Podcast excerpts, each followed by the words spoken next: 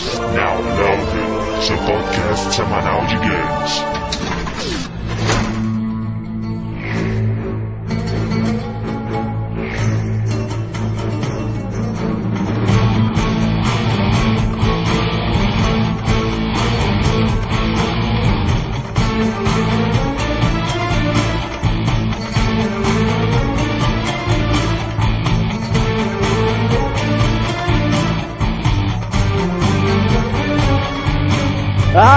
Apertem Start! Estamos começando o trigésimo round do podcast Download e vejo vocês. Olha só, cara, 30 Nossa. casts, hein? Não é pra qualquer um.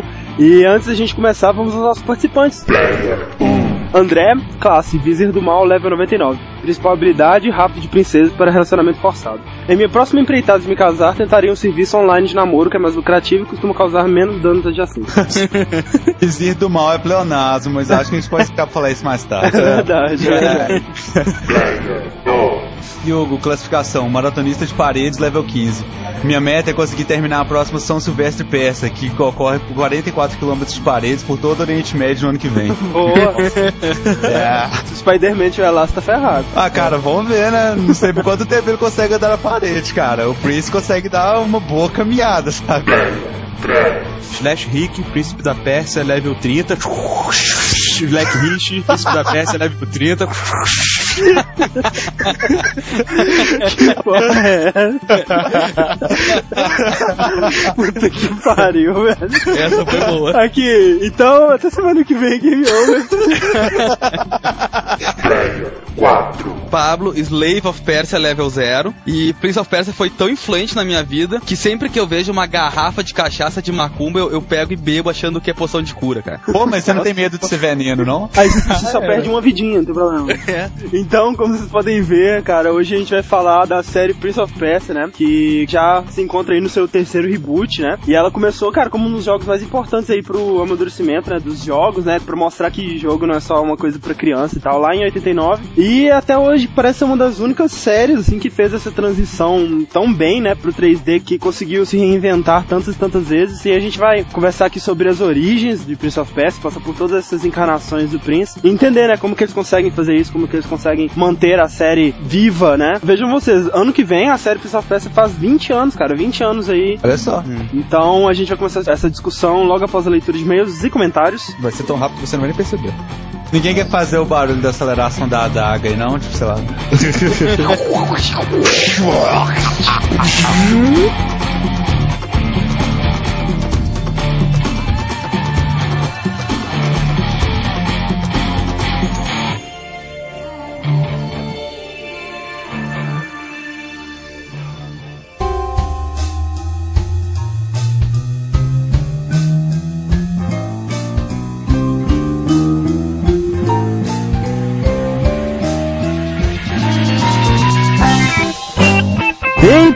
para mais a leitura de e comentários. Olá, Fred.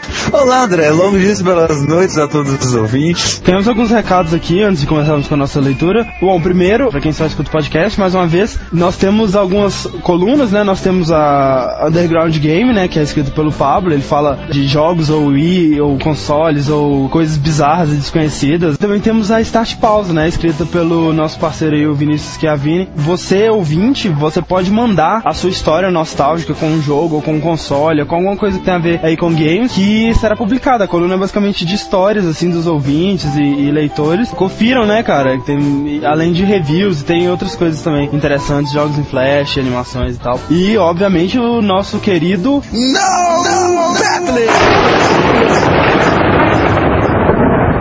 Né, tá tendo quatro batalhas aí por semana, não deixem de votar e concorrer ao prêmio. Outro recadinho muito importante, nesse domingo, cara, dia 7, é aniversário do Rick! Hello. Parabéns, Rick! Parabéns pra você, nessa data querida, toda felicidade. Felicidades, muitos títulos pra vida. Ê, ok, tchau. Ficou aí.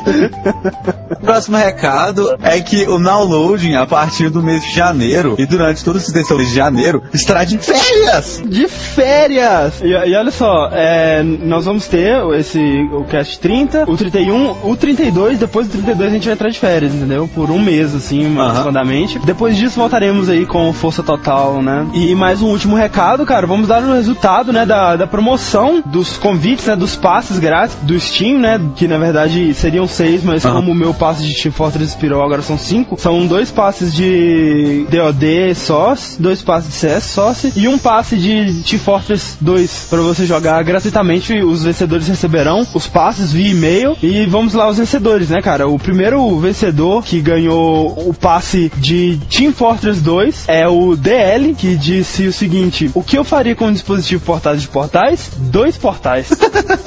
Não três, não guardar na gaveta, dois portais. O segundo vencedor é o Nevmaster, que respondeu o seguinte: Eu guardaria num local seguro até o ano 2012, onde usaria para me teleportar pra lua e ver o fim do mundo comendo cheetos. É, É uma boa é, ideia. tá, Ele tá. ganhou um passe de CS só. Terceira resposta é do Poison, que disse: Eu faria um em cada parede de aposta, abriria a primeira academia que não precisa de esteira. As pessoas já usando aí o portal na mentalidade capitalista para lucrar em cima dele. E ele também ganhou um passe de CS só. Parabéns. Quarta resposta é do Icarus, que disse: Eu colocaria um portal na casa do Fred e outro na sala do tempo de Dragon Ball. Aí ele iria jogar todos os jogos que não jogou na vida, depois podia estudar um pouquinho. Depois de um mês ele ia sacar todos os jogos e aí poderia participar mais do podcast porque não ia precisar estudar por um bom tempo. Ele quer me deixar um mês na sala do tempo. Sabia que um mês são 31 anos na sala do tempo. E ele ganhou um passe de DOD Source. E o último ganhador da nossa promoção é o Lauro Sampaio, que respondeu: Eu abriria um portal do No Mais para o Nada Mais, criando assim um paradoxo no espaço-tempo, equivalente a prender um pão com manteiga nas, nas costas de um gato e jogá-lo de um prédio. Sensacional. E ele também ganhou um passe de DOD Source. Bom, então vamos para a nossa leitura de e-mails. O primeiro e-mail aqui é do Rogério de Souza, 21 anos de São Paulo. E ele diz: Bem, novamente vocês trouxeram um grande volume de informações de qualidade sobre o mundo que eu pouco conheço. Fora Counter-Strike, pois este, convenhamos que até quem é portador do F-Virus já jogou, não havia jogado nenhum dos jogos citados. Até poucos dias atrás, quando tomei vergonha na cara e arranjei o Portal e o Half-Life 2. Não joguei muito, mas pelo menos o Portal parece valer cada gota de fanatismo do André. Sobre a Valve, não conhecia quase nada da história nem o jeito de ser da empresa, mas após ouvir esse cast passei a respeitá-la assim como acho que vários ouvintes fizeram. Só fico triste em ser um maledito de um quebrado e não poder comprar alguns joguinhos lá no Steam pra poder jogar com os downloads, mas mesmo assim entrei em comuni- na comunidade. É cara, é só ficar atento lá. De vez em quando tem umas promoções muito absurdas, né? Tipo Half-Life 1 por 98 centavos, sabe? Então, cara, eu adoraria um cast especial sobre o presente e o futuro do desenvolvimento de games no Brasil, pois é um assunto que muito me interessa e acho que na mão de vocês vai render muito. Né, Fred? Teoricamente, nós deveríamos já ter um podcast nesse, sobre esse assunto, né? Foi um dos nossos casts que deu mega errado e acabamos não gravando. Cara, praticamente ele saía em cast mesmo, tipo, número 5, sabe? Uma coisa assim. Não, não é assim também. Um dia sairá, com certeza, é um assunto que muito nos interessa. Continua, de resto, trabalhei um chat de uma empresinha aí, e esses dias, quando passei a informação para um cliente, ele respondeu, no mais... Obrigado, foi quase. Confesso que se ele falasse no mais nada mais, eu desligava o PC e ia pra casa. Então, próximo e-mail aí, Fred. É, o próximo e-mail é do Lucas Mota, não sei de onde. Olá pessoal, gostei muito do último cast de vocês sobre a Valve. Fiquei muito feliz de saber que vão fazer um cast inteiro sobre Half-Life. Fico na espera e vou cobrar, hein? Eu trabalho em uma Lan House e acredito que seja a única do Brasil que não tem Counter-Strike, pelo fato de eu sempre ter achado que era proibido. Mas a conversa de vocês levantou uma dúvida. O que diz exatamente a lei que proíbe o Counter-Strike? Ela proíbe só a comercialização ou afeta as Lan Houses também? Posso estar errado, obviamente. Você não pode comercializar Counter-Strike no Brasil. Se você já tiver Counter-Strike antes, você pode continuar tendo, Ah. entendeu? E se você comprar ele pelo Steam, ou você não vai estar comprando ele numa loja no Brasil, você pode ter ele também. Eu acho que é isso, eu não tenho certeza. Se fosse proibida essa comercialização mesmo, o Steam não venderia pro Brasil, porque ele tem como bloquear esse tipo de coisa. Próximo e-mail aqui é do Dudu Maroja, 26 anos, de Belém, Pará. E ele diz: Pessoas, vocês disseram que o Portal Show Alive é exclusivo pro Xbox 360, mas na verdade a versão original do Show Alive é fan-made, baseado no Flash Game é gratuito, né? Aquele Portal 2D, não é verdade? A Valve gostou tanto da, do- desse Portal 2D que eles pegaram alguns puzzles, as fases do jogo e com base nela eles montaram o Portal Show Live. Realmente, a gente esqueceu de dar o link desse jogo, né? É muito bom. Acho que na verdade a gente já chegou a postar ele na nossa Já postamos, jogos, né? eu lembro que eu, eu conheci ele pelo download Aham. mesmo. Outra coisa que a gente não citou, mas por um motivo mais concreto, é o remake que eles estão fazendo do Half-Life, o primeiro, né? Que chama Black Mesa Source, né? Estão refazendo totalmente Half-Life 1 com os gráficos do 2, né? E tá muito legal, muito foda Legal. mesmo, sabe? Você vê as fotos comparativas. É fan-made, né? Tá sendo feito por fãs e tal. E deve sair ano que vem, né? No início do ano que vem aí. Próximo e-mail então, Fred. Próximo e-mail é do Igor Beltrão, é, de 15 anos, de Belo Horizonte. Fala galera do Download, comprar esse último pack da Valve está além dos limites pra mim, pois um jogo de 50 dólares aqui custa 250 reais, um jogo de 99 dólares deverá custar uns 350 reais, meio salgado, não? Mas aí que tá, você comprando no Steam, você paga o preço dele em dólar, você não paga imposto, você não paga frete, você não paga nada, entendeu? Você pagando no- 99 dólares pelo jogo, você vai pagar o quê? O correspondente à cotação em reais. desse 250 preço. aproximadamente, já que o dólar tá 2,50. Então, assim, 250 reais por 20 e tantos jogos, sendo que vários deles são lançamentos. É como a gente disse, você vai pagar 8 reais por jogo. Gostaria de perguntar mais uma coisa. Quantas milhões de vezes tentaram gravar a música Tenho de Portal? Porque quando comecei a ouvir, rolei no chão de Tatooine, e com vocês não deve ter sido diferente. E Pablo, não me leve a mal, mas não siga a carreira de cantor. olha, olha só, opiniões divergentes, hein? O Luiz Paulo, ele disse que foi delicious and moist. É, ouvir vocês cantando no final me deu vontade de chorar. Já o Callan disse que final me fez chorar e não foi de emoção. Participação do Matheus também, né, desse Gonçalves, foi muito Ah, é elogiada. né? verdade, né? Como sempre. Cara, eu não sei porquê, assim, isso não é o programa do Faustão, não faço ideia porquê, mas alguém pediu pra gente mandar um abraço pro pessoal de Ponta Grossa, então tá aí, né, velho? Um É, abraço pro beleza, pessoal de né? Ponta Grossa, então. Estamos aí, né? Então é isso aí, fica o nosso cast, né? Sobre o Prince. Não o Prince Ah. o cantor, mas o da peça. Por E é enquanto aí. não, o Prince o cantor. É, ano que vem vocês vão ver.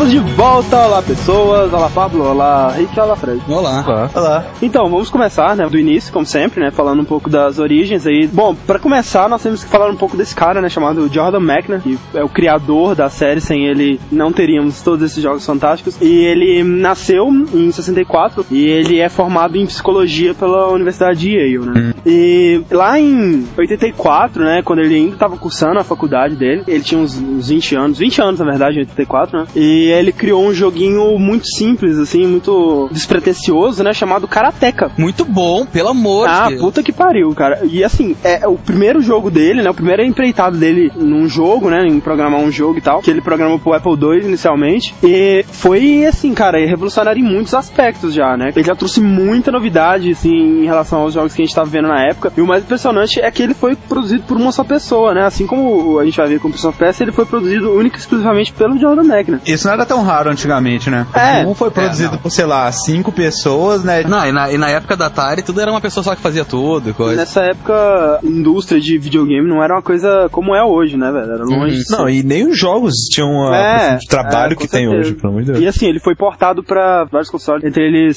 o Atari 7800, que é o mais popular e é a pior porte desse jogo. Então muita gente que jogou ele no Atari 7800 achei ele uma merda. Mas na verdade o jogo é muito bom, né, Paulo? Você chegou a jogar? Nossa, cara, até que é viciante. Joguei no Apple II e no MSX, o porte saiu pra MSX. Sério? E, cara, o jogo é muito bom, é muito bom. Ele lembra muito, sei lá, ele é um híbrido, assim, de, de Double Dragon com, sei Com lá, com o primeiro Street Fighter. É, aquela coisa de plataforma e dar soquinho chutinho, mas é Pra excelente. você ter uma ideia, ele foi o primeiro de- jogo de luta num computador da história, cara. Aí, o primeiro jogo de luta de computador da história foi feito por um psicólogo. Pois é, né, velho? Freud explica, né? Ah, é. Basicamente você tem que resgatar uma princesa, a princesa Mariko, que foi sequestrada por um general, samurai, whatever lá. E você é um karateca que você deve invadir o castelo e lá salvar, né? E aí você vai enfrentando os inimigos que vêm chegando. E é muito interessante porque, assim, o jogo ele é feito em CGA, né? Ou seja, ele tem quatro cores só. Ele é ciano, magenta, preto e branco. Só. Uhum. Não tem amarelo, não? Não. Não, que faz. Ele tinha uma história que era muito incomum em jogos que não fossem, tipo, Adventures ou RPGs nessa época, né? E graficamente, cara, é impressionante, sabe? Porque ele conseguiu dar um efeito tridimensional, o chão é tridimensional, sabe? Tem aquela profundidade meio isométrica, assim. E você passava por dentro daqueles arcos japoneses e lá no fundo tinha um Monte Fuji que se mexia mais lentamente que o caminho que você ia andando, sabe? Então é uma coisa muito impressionante mesmo pros recursos que ele tinha e tal. Peraí, como que era o Monte Fuji? Ele era preto com a borda rosa? Não, ele era preto com a borda branca. Ah. E assim, tinha cutscenes do tipo, mostrava você correndo, dava um corte, mostrava seu inimigo correndo na sua direção, sabe? Aquela coisa bem cinemática mesmo. E foi muito importante pro próprio Jordan McNair pra ele descobrir eh, um pouco das dificuldades que criar no jogo, né? Um pouco dos próprios limites dele, que foram muito importantes pra ele criar o primeiro jogo da série Prince of Persia. Ah, mas uma coisa, quando você vai salvar a princesa, você derrota o último chefe, né? O Akuma lá. Olha só, olha só, o primeiro jogo de luta da história dos computadores já tinha o Akuma. Olha só, rapaz. É. Isso, isso só pode significar alguma coisa, né, cara? Alguma, né? Não sabemos qual. Alguma. Não sei o que, mas dá um pouco. É. E assim, você tem que ir correndo pros braços da Mariko, né? Pra você abraçar ela e salvar ela.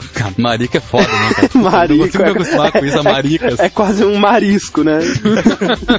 Só que se você não sair da posição de luta, se você chegar perto dela na posição de luta, ela te dá um chute na cabeça que te mata com um golpe. e aí é game over. Por que que a Marico, que tem o chute que mata o adversário com o golpe, foi É capturada? verdade, é uma boa pergunta. Aparentemente ela é né, muito mais forte que você, velho. Que desgraça é essa? Mas enfim, esse é o Karateka, né? Lançado em 84. E daí, só cinco anos depois que o Jordan McNair foi lançar o seu próximo jogo, que foi início da série Prince of Persia, criou mais uma vez o jogo sozinho. E com Prince of Persia, o objetivo dele era evoluir ainda mais a qualidade gráfica e de animação, que já eram fodas em Karateka. Ele queria atingir o limite dele nisso. Só que, seguinte, ele não era um desenhista tão bom assim, sabe? Ele conseguiu fazer lá os movimentos do Karateka. Né, ele era um psicólogo, né? ele, ele viu que, na verdade, a movimentação do Karateka era o limite dele. Ele não conseguiria fazer algo sem parecer um boneco de palito, né? E ele queria o mais realista possível. Então, o que ele fez? Ele pegou um recurso muito pouco utilizado, na verdade, utilizado pela primeira vez em videogames, chamado rotoscopia, que era utilizado muito em animações, assim, a pessoa observava uma pessoa se movimentando e copiava os desenhos. E o que, que ele fez? Ele pegou a câmera dele e filmou o irmão dele, o David, que por sinal é um dos maiores jogadores de Go ocidentais. Ele é 6 dan, sabe? Caraca, hein? É, só Cara, pra gente tá, que viu o anime lá É. que entende. Ah, É, tipo assim, né? A pergunta que não quer calar. O que é 6 dan? Ah, você tem um Não, dan, é dois boneca. dan, três dan e, é, e seis dan é muito alto, entendeu? Ah, tá, É, obrigado. Resumindo- Tipo assim, né? Você tem, você tem 1, 2, 3, 4, 5, 6. Ele é 6, né? Uau. Cara, aí- mas ele, ele, ele é 6 dan no Go, cara. Ele deve comer tudo que é mulher que existe no mundo, cara. Ah, Vai é. dizer que não tem vontade de dar pra uma pessoa que é 6 dan. Então, é, assim, eu tô. Não, eu tô lutando pra me controlar também, cara. Muito foda, né, cara? Seis tipo, dan, ele chega e se apresenta lá, sou o David McNair, 6 dan em gol. É, oh, uau! Deus. Enfim, mas aí ele foi vestir o irmão dele com roupas brancas, né, calça branca e blusa branca pra dar bastante contraste com o fundo, né? Pijama. Pijamão. Nesse pijama. É. E ele mandou o irmão dele correr, pular e frear e virar Fazer e macaquices. macaquices de modo geral. E aí ele assistiu frame por frame e desenhou, olhando na TV e olhando no computador e criou todas as animações do jogo baseado nisso, cara. Então quer dizer, em miúdos, que o Prince of Persia lá, o personagem principal, é o David. Ele é um jogador de gol, vocês dão. Olha só. Seis dan. É, cada coisa que a gente descobre, né, É velho? verdade. Pô, Prince of Persia então foi criado por um psicólogo e por um jogador de Go. Pois é. Ah, beleza, então. Ah, o que, que eu tô fazendo tipo, querendo estudar jogos, velho? Não, que se dane, velho. Fazer psicologia ou então, velho. Joga gol enquanto você estuda psicologia. Perfeito.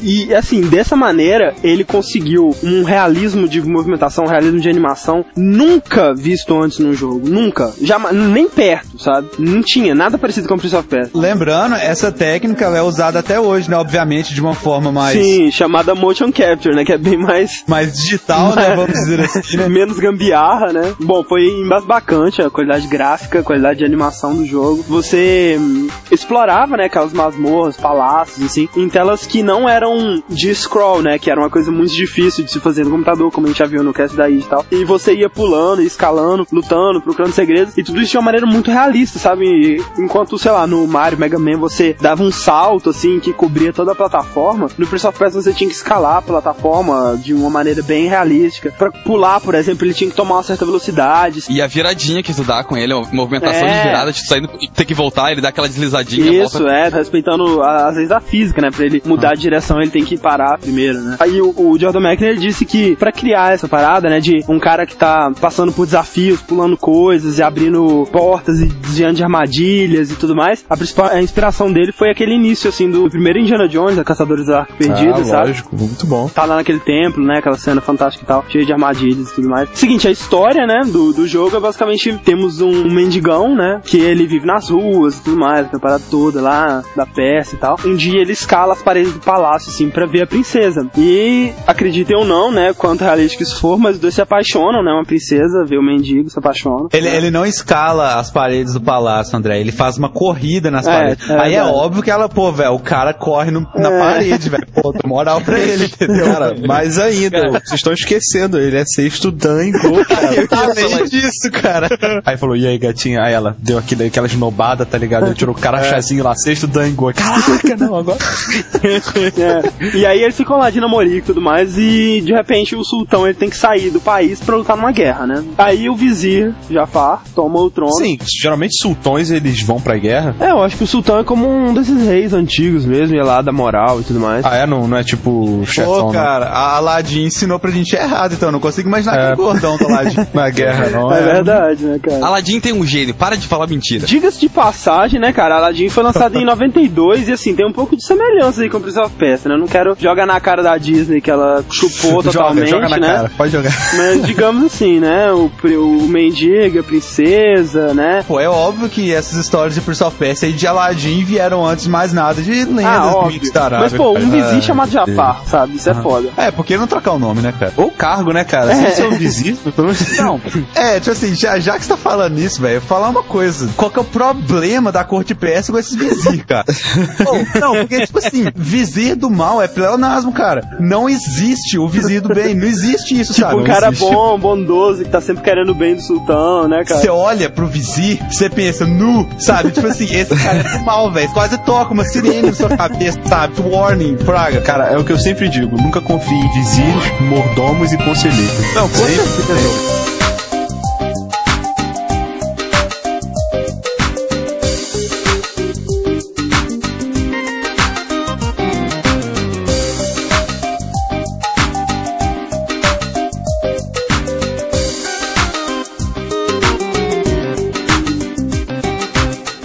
Mas aí o vizir ele toma o trono, né, pra variar. E como ele quer, né, se casar com a princesa, óbvio, pra se tornar o futuro rei da Pérsia e tal, ele vai e aprisiona o príncipe, né, no, nos calabouços mais profundos, assim, do palácio. E prende a princesa na torre mais alta, né. E aí ele dá a escolha pra ela, casa comigo ou você morre em uma hora. Coloca uma ampulheta lá, ele é meio que mago, né, ele sumona uma ampulheta, assim, ele é meio que magia negra, assim, e tal. Cara, pera aí. Magia negra, uma ampulheta. Qual é a maldade de uma ampulheta, cara? Pô, velho, ele summonou uma ampulheta e ele é mau, entendeu? Então... Ele é mal, cara. Ele manda o empregado trazer É. a dele, spona É, ela, cara. Isso é mal, cara. Ele, muita está, ele, ele está gerando desemprego, cara. Não, é, não é, assim, ele nem pensou no- nos sentimentos da ampulheta, entendeu? É, cara. E aí tá mais uma, uma das novidades, assim, inovações do jogo, que o jogo inteiro ele se passa em tempo real, ou seja, você tem realmente uma hora real pra completar o jogo inteiro, né? Aqui, mas espera aí, rapidão. Vamos supor que ele casasse com ela e quando o sultão voltasse. Pois é, né, assim, ó, cara? Estou casado. E aí, ele, ele summonava uma ampulheta na cara do sultão e ia embora. Tipo, ele se mandava 20, né? Só aterrava o sultão em ampulheta.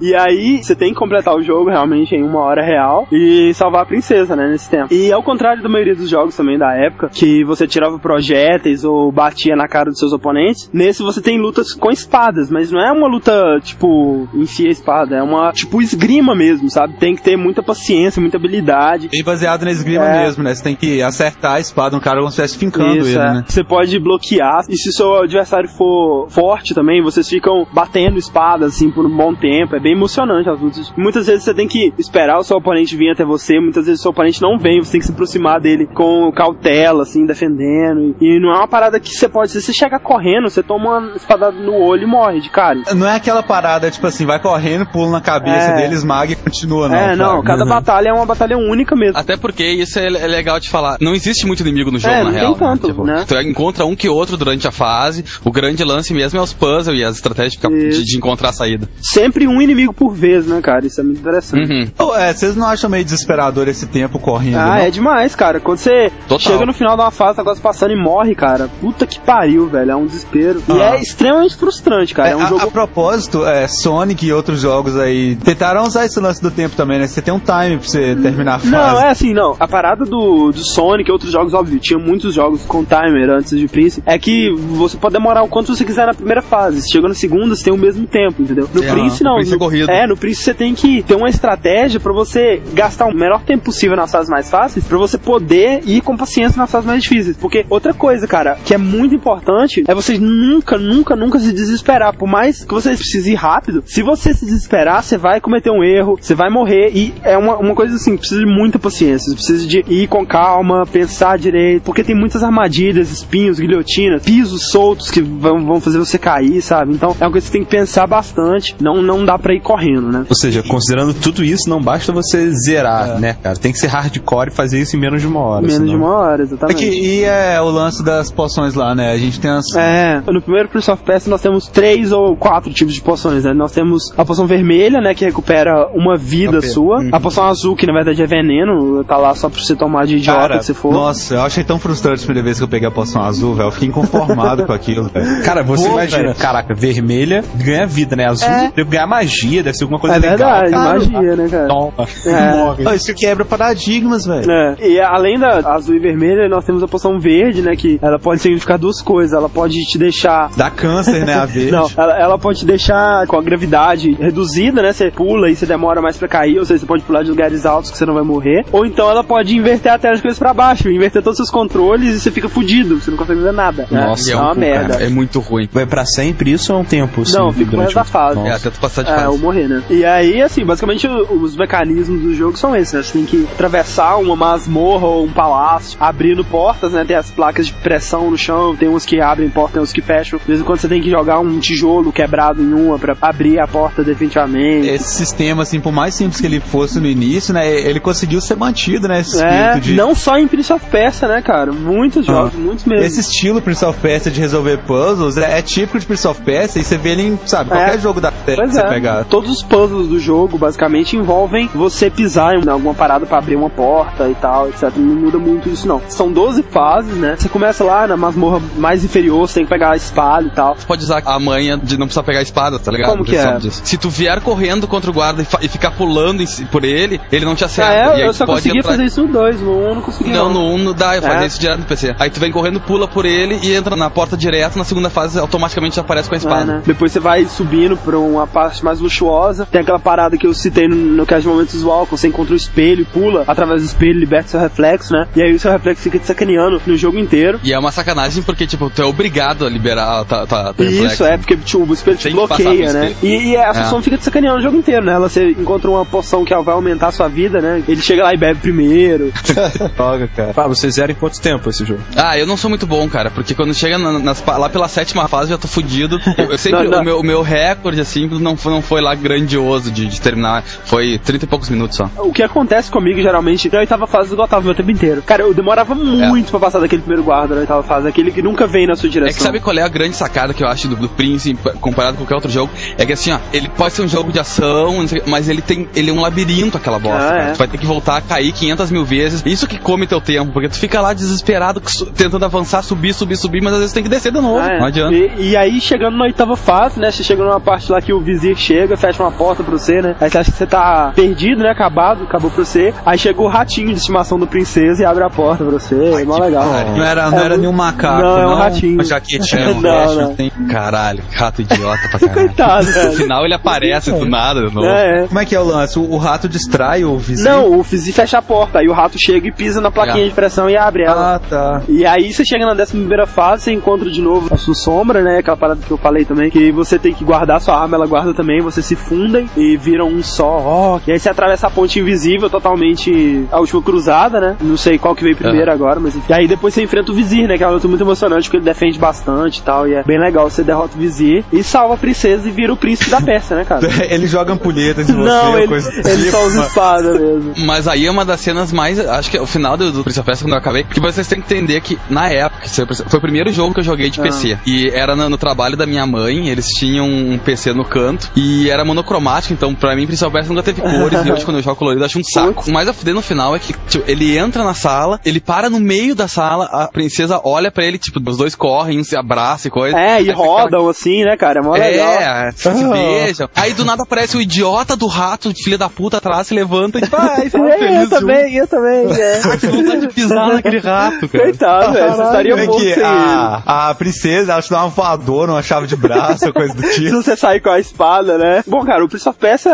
a influência, né, a importância que ele teve pros jogos, você vê até hoje, né, cara? Tudo que você viu depois disso que foi com movimentação realística, né, que tentou se aproximar mais da realidade, foi obviamente influenciado por Prince of Persia, sabe? Porque ele basicamente criou um, um subgênero, né, nos jogos de, de plataforma, que é esse mais realístico, né, com animação realística, dos quais, assim, eu acho que os mais importantes que a gente pode citar aqui é o Out of This World e o Flashback, que são dois jogos foda, feitos pela mesma empresa. Flashback, cara. Flashback eu lembro desse. Ah, é muito bom, cara, os dois. Eu Flashback é bom, que mas eu... Out of This World e a continuação que teve, que saiu só pra Sega Aham. CD, cara, é maravilhoso. Out of This World é um dos melhores jogos que eu joguei na minha vida, cara. Com é certeza. Muito É, bom, velho. Quando você vê um jogo que sabe fazer isso, você pensa, pô, velho, vários jogos vão conseguir, né, futuramente. Aham. Só que, cara, não conseguia ser alcançado pelos outros jogos depois, não, sabe? É muito difícil você pensar um jogo de plataformas melhores do que a dele, assim, jogos depois que vieram sobre Aham. e tal. Não, custou superar, essa- né, cara? É que tem esse avanço gráfico dele, cara. Custou Sim. demais a superar, cara. Custou demais mesmo. mesmo. Esse São jogos visionários mesmo. E se tu certeza. parar pra pensar que Prince of Persia foi feito por uma única pessoa Puta que, que fez pariu, tudo velho. isso, puta merda, velho. E olha só, o Prince of Persia, o primeiro, ele é o segundo jogo mais portado da história, perdendo apenas pro Tetris, olha só. E vocês já viram o remake pro 360? Pois é, né, cara? Temos aí o Prince of Nossa. Persia Classic. Eu não cheguei a jogar. Eles pegaram os personagens da nova série igual e montaram o jogo original com todos É, os gráficos e personagens atuais. 2.5D, né, cara? Porque ele é todo em 3D, mas a câmera é fixa em 2D, na mesma câmera do Isso. Prince of Persia Classic. Colocaram algumas coisas novas, algumas armadilhas novas. Os novos elementos de jogabilidade, né? O Prince, ele, é mais atlético. Ah, só é. que basicamente é o mesmo jogo, cara. E é muito foda. Feito pela Game Loft, né? Saiu pro Xbox Live Arcade 2007 e pra PSN em 2008. Muito legal. Lembrando também que as versões do Sega CD e do Turbo Graphics CD, elas tinham gráficos melhorados, né? O Prince tinha turbante, roupas coloridas e tal, porque na versão original ele é um cara loiro com uma roupa toda branca, nada a ver, né, cara? Aham. E, e essas versões elas tinham animações assim entre as fases e vozes. Mas, cara, pra mim, a porta que recebe mais destaque dessas todas é a versão do Super Nintendo, que não é tão conhecida, mas deveria, cara, porque sinceramente é a melhor versão do jogo. Pra você ter uma ideia, ela foi produzida pela Konami, tá? Foi desenvolvida pela Konami. Ela tem 20 fases, ou seja, muitas das fases são completamente novas e muitos outros elementos de jogabilidade, sabe? Tem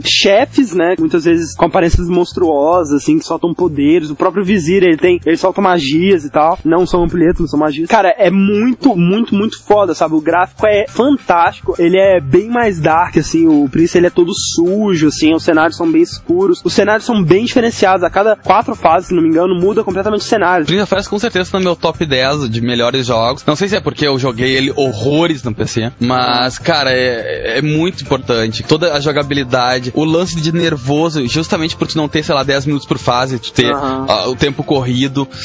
Até hoje eu não conheço nenhum jogo que conseguiu superar toda essa jogabilidade que ele tinha. É, o Rick, você chegou a jogar o Prince of Persia na época dele? Então, cara, na época dele eu era muito novo, mas aí o que, que aconteceu? Meu padrinho, ele tinha um, um laptop, vejam vocês, naquela época, Aham. um quadradão grandão, aquele monocromático verde, sabe qual é? Uhum. E ele tinha esse jogo, ele jogava, eu via lá o, o príncipe pulando de um lado pro outro, caindo nas estacas e morrendo. Aham. Eu era bem novo também quando eu jogava e, tipo, quando o Prince morria, eu olhava pro lado, sabe? Eu fechava o olho, cara, que era muito, muito violento, velho. Ele sendo cortado no meio por aquelas guilhotinas. Pá, é, cara, que desespero que dava. Você jogou a jogar na época, Deixa eu, peraí, é, é difícil precisar quando eu joguei, mas é, não foi na época que ele tava no hype dele, definitivamente não foi. Então, assim, eu acho que isso acabou comprometendo a experiência que eu podia ter com o jogo, né? Porque na época que eu joguei, eu já conheci coisas graficamente muito mais agradáveis, né? De se Aham. ver, assim, tal. Bom, apesar disso, é um jogo interessante, né? Esse lance da jogabilidade, você tem que pensar no que fazer, de ser mais realista, né? E de ter lutas em que, apesar de muito simples, né? São lutas que exigem calcule muitas coisas e tal. É muito legal, cara. É impressionante você ver como que isso foi feito naquela época e tal. E até agora eu não consegui entender por que, que chama Prince of Persia. Seu principal é um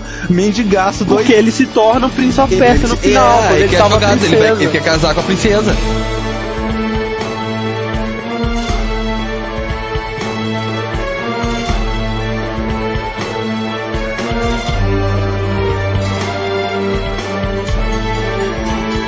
Cinco cinco anos depois, né? Bastante tempo aí, né, cara? Quantas Ah, pessoas mas estavam envolvidas na produção? Provavelmente nem tantas, cara. Se bobear, foi o Jordan McNair de novo que fez tudo. Ah, tá. Então, olha só, é o seguinte, passaram-se 5 anos no nosso mundo, mas na história passaram-se apenas 11 dias. E a, a história do Prince of Persia 2, ela é muito mais complexa, né? Ela insere muito Nossa. mais é, elementos, assim. Sinceramente, velho, pra mim, o Prince of Persia 2, ele é superior ao primeiro em todos os sentidos. Óbvio que temos toda a revolução que o primeiro teve, e até na época que o Prince of Persia 2 lançou, tinha jogos com gráficos superiores já, já tinham jogos 3D e tal. Mas eu acho o gráfico dele lindo, velho. Eu acho que o gráfico dele fala pra caralho. É o seguinte, o Prince, ele é tido como herói lá, que derrotou o maligno vizir, né? Oh. E aí ele vai, chega e pede a mão da princesa como recompensa, né, pelo seu trabalho e tal. Aí o sultão, embora relutante, é- ele aceita, né? Aí os dois eles vão se casar, né? Estão noivos. Como é que é? Não, pera aí, ele pede a mão da princesa só porque salvou ela? Mas é foda, né, cara? Esse povo Ah, cara, jovens. eu acho que depois que tu salva uma princesa, o mínimo que tu pode fazer é se casar com ela e pedir, sei lá, uns 10 camelos, cara. Fala isso pro E o sultão, mais uma vez, vai guerrear, né? Deixa seu país. é o Lula, né? E aí o Jafar, né, o nosso querido vizir, ele é ressuscitado por uma maga, né, uma bruxa, que, assim, não fala por que ela simplesmente quer foder o príncipe. Por quê, né? Se precisa de um motivo pra ferrar com o herói da história. Uhum. E aí, uma bela manhã, o príncipe ele entra no palácio, né? E ele vai sentir um calafrio, né? E aí ele olha para suas roupas e elas voltaram a ser as roupas do mendigo. Na verdade, Ah, as mesmas roupas que ele tem, só que rasgadas. E aí ninguém reconhece ele, né? Nem a princesa reconhece ele. E aí, de trás da princesa, assim, surge ele, né? O próprio príncipe, que na verdade era o Jafar, disfarçado dele, né? Tomou o corpo dele e tal. E aí o príncipe ele vai fugir dos guardas e pula pela janela, né? E aí já começa o jogo, com você pulando da começa. janela. É, você tá no telhado da Pérsia, né? E é muito foda porque tem os prédios, assim, com arquitetura persa e tal, aquela parada é muito bem feita, velho. Aí você vai pulando, vai fugindo, né? E aí você chega no porto, assim, pulando no navio e entra nesse navio, né? Tipo, gaiato. E aí ele vai começa a ter uns pesadelos, uns sonhos, onde ele vê uma mulher dizendo pra ele vingar a morte do pai dele, falando, come to me, vem a mim e tal. E aí, de repente, o navio naufraga, né? Tipo, apareceu o Jafar, a cara dele no céu, assim, rindo, né? É impressionante todas as coisas que você consegue fazer quando você tem várias ampulhetas. É verdade, né, cara? Impressionante. Os destroços do navio vão parar numa ilha deserta lá. Você descobre que tem uma entrada pra uma caverna e tal. E tenta achar o seu caminho, né? E enquanto isso, o impostor toma o poder do reino mais uma vez. E aí a princesa começa a escrever uma carta pro pai dela, falando: o príncipe traiu minha confiança, volte. E aí o Jafar vê ela escrevendo, né? E joga um feitiço nela. Olha só, ele não quer mais se casar com ela. Ele, assim que a última folha de uma árvore lá cair, ela vai morrer, né? Sempre tem que dar um tempo. Né? uma coisa muito interessante, né? Que essas partes da história, elas são passadas por cutscenes, né, cara? Que é muito, muito, muito impressionante, cara. É extremamente fotorrealístico, assim. Eu não sei como é, É. que eles fizeram, se é ilustração, se é foto mesmo. Se o objetivo dele era matar ela, por que, que ele não matou? Porque ele tem que dar o tempo pro herói salvar ela, pô. Ah, não. é, Você, ah, ele não podia ter, sabe, jogado cianeto na vida dela, mas explodia na sala de jantar e ponto final, não, cara. E aí, a partir desse momento, você tem 75 minutos pra zerar o jogo, né? E à medida que você tá passando as fases, vai mostrando essa árvore, né? Cada vez com menos folhas, assim, até que ela fica com folha nenhuma e acaba o tempo você morre. Se fosse o Mogni, então tava de boa, né, cara? ele tem uns 500 anos pra salvar tipo isso. Mas assim, o jogo, ele foi ampliado em relação ao primeiro em todos os aspectos, né? Assim, nós temos agora 15 fases, mas assim, a variedade de cenários que você vai, sabe, é impressionante. Você começa na cidade, né, na Pérsia, depois você passa por uma caverna, você vai pra uma cidade em ruínas, você vai pra uma fortaleza, depois você volta pra Pérsia, todos diferentes, com Mas assim, inimigos essa, essa diferentes. mudança de cenário ela é guiada por uma história Sim, consistente ou é sim. algo aleatório? Não, assim? não. Com a história, você vai, viaja de um lugar pro outro. É muito legal. A diferença desse pro primeiro é que esse realmente, a cada fase que tu faz, a história vai acompanhando as fases, vai te dando indicações de por que que tá fazendo aquilo. Aham. E assim, você chega nessa caverna, né? Você tem que escapar dela através de um tapete, né? Um tapete mágico que você encontra lá. Olha só, cara, tá- eu não acredito. Não, nisso. mas antes Sim, disso, antes disso, tem que passar por um esqueleto que fica numa ponte, né? Lendário. Velho, era o assunto da escola, velho. Como passar do esqueleto na ponte, velho. Ninguém sabia. Aí você vai no tapete, né? E o tapete te deixa numa cidade em ruínas e te joga lá, você perde sua espada, né? E esse lugar é bem bizarro, assim. Tem umas cabeças flutuantes, assim, que elas gritam quando elas te veem e você tem que bater nelas. Castlevania total. Ah, é, é verdade, Medusa, né? velho? De cavalo, talvez? Não, de cavalo não. Tem, Ah. tem um cavalo, mas não a cabeça dele. Mas enfim, aí você vai e chega num lugar lá que você encontra uma espada, né? E aí você descobre descobre que a mulher que tava aparecendo nas suas visões, né, nos seus sonhos, na verdade era sua mãe, e aquela espada lá era a espada do seu pai, que tinha sido morto por um- uma feiticeira, O né? segundo Ah, jogo sim, sempre abre oportunidades pra você aprofundar um pouco mais. O primeiro é pra tu ver se vai vender. Se vendeu tudo tempo, depois em É, e aí você vai e encontra um cavalo de mármore, né? Uma estátua de um cavalo. Aí você vai passa por altos puzzles lá, pula no cavalo, aí ele sai galopando e te leva pra fortaleza lá dos homens com cabeça de pássaro, né? Isso é uma coisa que eu nunca entendi. O que que tem a ver aqueles homens, tipo, é aquilo é uma coisa meio romana, eu acho, não sei. É meio O- bizarro, Os homem né, águia lá. É. Cara, eles são bizarros pra caralho de matar, cara. Não, muito eles são, eles são difíceis pra caralho, velho. De vez em quando vem, tipo, sei lá, velho, sete caras de uma vez. E de vez em É. quando ele vem Nossa de Senhora. todos os lados, assim. Que isso, cara? É muito difícil mesmo. Essas fases aí dos homens passos são todas vermelhas, né? Elas são muito difíceis. Parece né? que não é um jogo fácil, Não, assim, não é. olhando de uma forma geral. É. Cara, eu tô aqui olhando como é que vocês fazem tanta fase nesse tempo, cara. Que tá, Ah, é não, foda. pois é, foda o caralho. Cheio de puzzle, cheio de paradas que te cortam no meio, sabe? Umas lâminas que te cortam no meio, umas paredes te esmagam, cheio de armadilha, é bem bizarro. E aí você chega num lugar lá que você vai e encontra sei lá, uma chama azul linda, assim, uma estátua segurando. Se você tentar encostar nessa chama, você morre. Desgraça de jogo é esse, cara?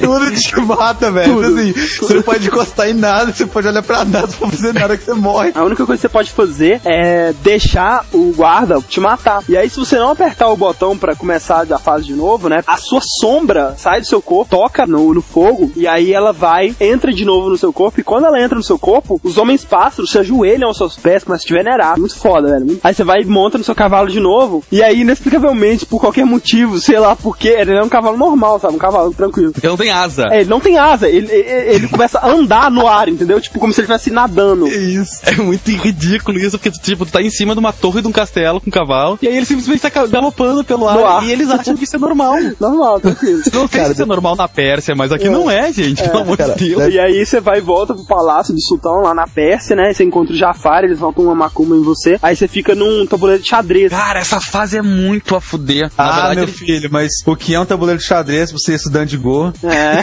xadrez, né, Go, olha só. Você fica num tabuleiro de xadrez onde as peças são os personagens do jogo, o sultão, o Jafar e tal. Sim, você vê vários você, né, só que é o Jafar, na verdade. E aí você tem que ficar apertando pra frente, pra trás, pra frente, pra trás, pra frente, pra trás, pra frente, pra trás, pra você sair do seu corpo, pra você bater nos clones, eles somem, e aí depois só sobra o verdadeiro, e você tem que correr atrás dele e apertar Ctrl, que em vez de sacar a espada, você vai soltar um Hadouken. A chama azul lá, né? Parece um Ah, Hadouken. Tá. Ele fica queimando lá e tal. Aí você vai, chega na princesa, ela vai libertada do feitiço, sai cavalgando no cavalo pelo ar, né? Que é muito bonito. Aí de repente aparece um círculo em volta de você e na verdade você tá sendo observado pela bruxa. Ah, Na bola de cristal. Ele é muito esperto também, né, cara? Tipo assim, esqueceu da bruxa, né, velho? Ah, é. Tem uma explicação pra por que aquela bruxa odeia sua família com tanta força, assim, não velho? tem, cara. Não tem. Nunca Ah. foi explicado. Tem alguma coisa a ver com teu pai na história. Bruxa vacalha sua família gerações, basicamente. Olha só, o Prince of Persia 2 ele teve pouquíssimo reconhecimento, né? Muito talvez pela época em que ele foi lançado, apesar de que eu recomendo esse jogo pra todo mundo, é um jogo excelente. Joguem a versão de PC ou de Mac, porque os ports deles são horríveis, pra Super Nintendo é uma merda, e pra Mega Drive acabou que nem saiu, mas você deve encontrar o ROM dele pela internet, é a única maneira de você jogá-lo, mas também é muito ruinzinho. Vale comentar que na hora que tu acorda a tua, a princesa lá do, do sono maldito, aparece o rato. De novo, né? Pablo deu errado. Pra mim, o final mais interessante seria ele acordando a princesa e os dois morrendo de leptospirose por causa do rato. é perfeito. É verdade.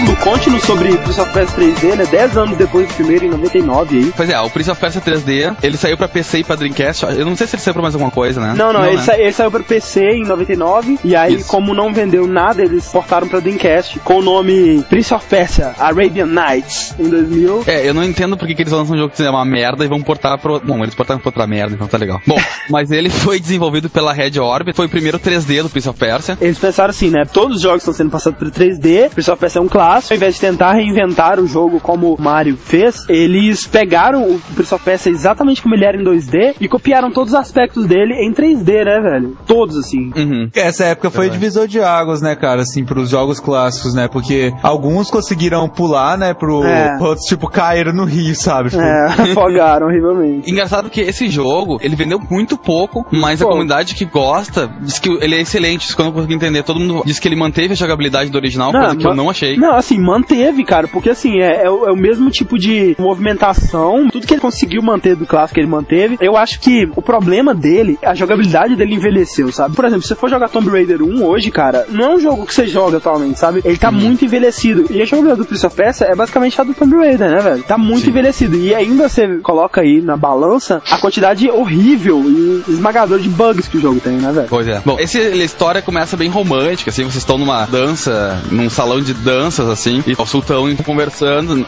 Engraçado, eles não estão dançando, pensei que eles se gostavam, porque não entendi, mas enfim. Eles estão assistindo a dançarina de dança do ventre, né? Essa dança toda foi patrocinada, vamos dizer assim, pelo Hassan, né, que é o irmão do sultão. E aí, no, no final da dança, A dançarina ela mata todos os guarda-costas do os príncipe. guarda-costas do E os Isso. soldados do Hassan, eles sequestram a princesa, que, né, que tava chegando, e prendem o príncipe no calabouço do castelo. Toca um príncipe pra dentro do calabouço do castelo, porque, na verdade, o filho do Hassan, que é o Hugnor, ele quer se casar com a princesa. Porque assim, né, o sultão deve ter prometido a mão da princesa ao filho do irmão dela, né, que, que é o Rugna. Só que aí, como o príncipe salvou lá e etc, ele teve que dar a mão dela pro príncipe. Só que aí o cara ficou puto. O interessante, né, cara, é que esse Rugno, ele, além de ser primo da princesa, ele, por algum motivo inexplicável, ele é metade tigre, metade homem, né? Então, assim, é um combo, incesto mais zoofilia. Pá, entendeu? Foda. Ah, Por que diabos o Hassan não ligou quando a criança nasceu que ele não era o pai, cara?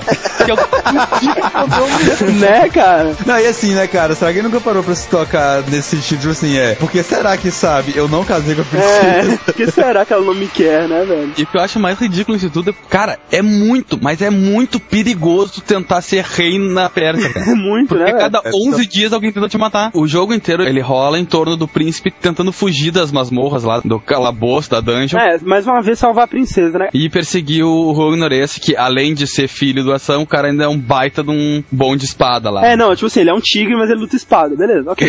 É, não, não dá agarrado em ninguém. É, Cara, será que ele lambe as bolas dele que nem tigre? Ele faz isso, mas ele só gato, sei lá. Você devia mandar um e-mail pra produtora dele, cara, perguntando. Cara, sensacional tu poder lamber tuas próprias bolas, cara. Foda isso. É? Mas hein, Paulo? Ah, cara, higiene é tudo, em primeiro lugar. Pariu. Assim, o que eu achei mais interessante dos cenários, né, do jogo, é que eles colocaram uma parada meio que de fantasia, né? Logo no começo você tá num palácio, só que é um palácio meio que uma torre do carinha, assim, do Dragon Ball, sabe? Aquela parada flutuando no ar, assim. Lembrando que a torre do Dragon Ball não flutua. É, ela no tem ar. um, um, é um suporte lá. Tanto é que tem aquela fase do dirigível, né, Pablo? Que é sempre lembrado assim como um ponto alto assim, do É, jogo. dizem que é a melhor parte do jogo, é a fase do dirigível. E eu cheguei nela, consegui jogar. Realmente, cara, é o que mais se assemelha com o Prince of Persia original. É um dirigível, obviamente ele tá voando.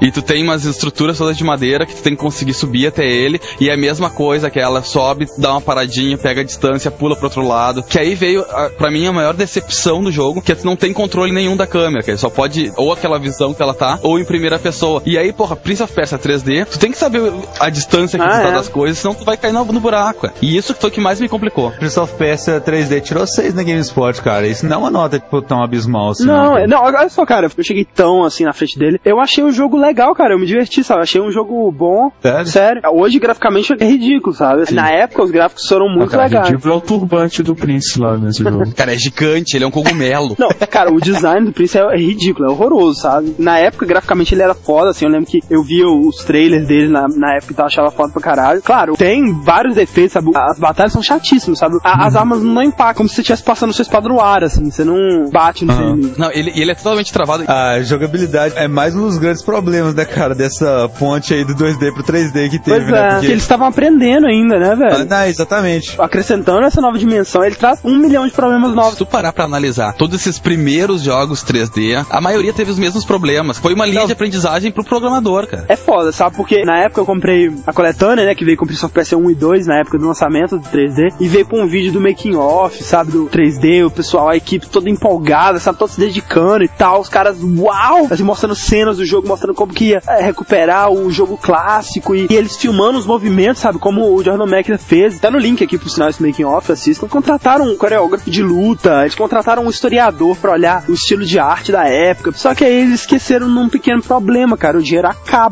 E acabou no meio da produção do jogo, sabe? Então, assim, eles lançaram isso, o jogo sem fazer qualquer teste de bug. Nossa, cara. Eu acho que o sistema de batalha seria melhor, a movimentação seria melhor, os puzzles seriam mais intuitivos. No final tem a batalha com o Hunter e aí tu tem um minuto e meio pra matar ele. Ah, é, porque a princesa tá presa numa máquina lá. Isso, é, ele queria toda uma máquina pra isso. E aí tu tem dois finais. Se tu conseguir matar ele num minuto e meio, tu vai lá, solta a princesa. E aí, final feliz para sempre, né? É, Feliz por 11 dias, né? É, pelas próximas duas semanas tu tá tranquilo. Tu tem o final mal, que é tu não conseguir matar ele num minuto e meio. E aí a máquina mata a princesa. Pois é, não, assim, ele queria casar com a princesa, perdeu a paciência. É tudo assim, cara. Você não, você- a bola é Ela deve ser muito enjoada, cara. Ele querendo ver futebol de camelo lá e ela botando novela. Mas aí, o final ruim, que é o mais a fuder dele, tu não consegue salvar, a máquina mata a princesa e tu literalmente perde o gosto pela vida, porque tu é o único que suporta a vagadia. tu perde o gosto pela vida e deixa o Hogwarts te matar. Como assim, cara? Que bizarro.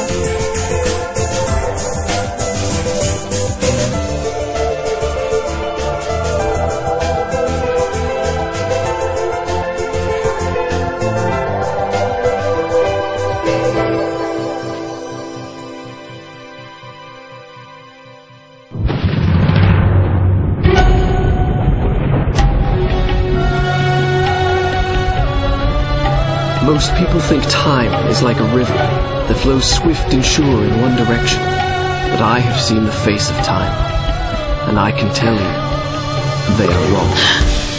Time is an ocean in a storm. You may wonder who I am and why I say this. Sit down, and I will tell you a tale like none that you have ever heard.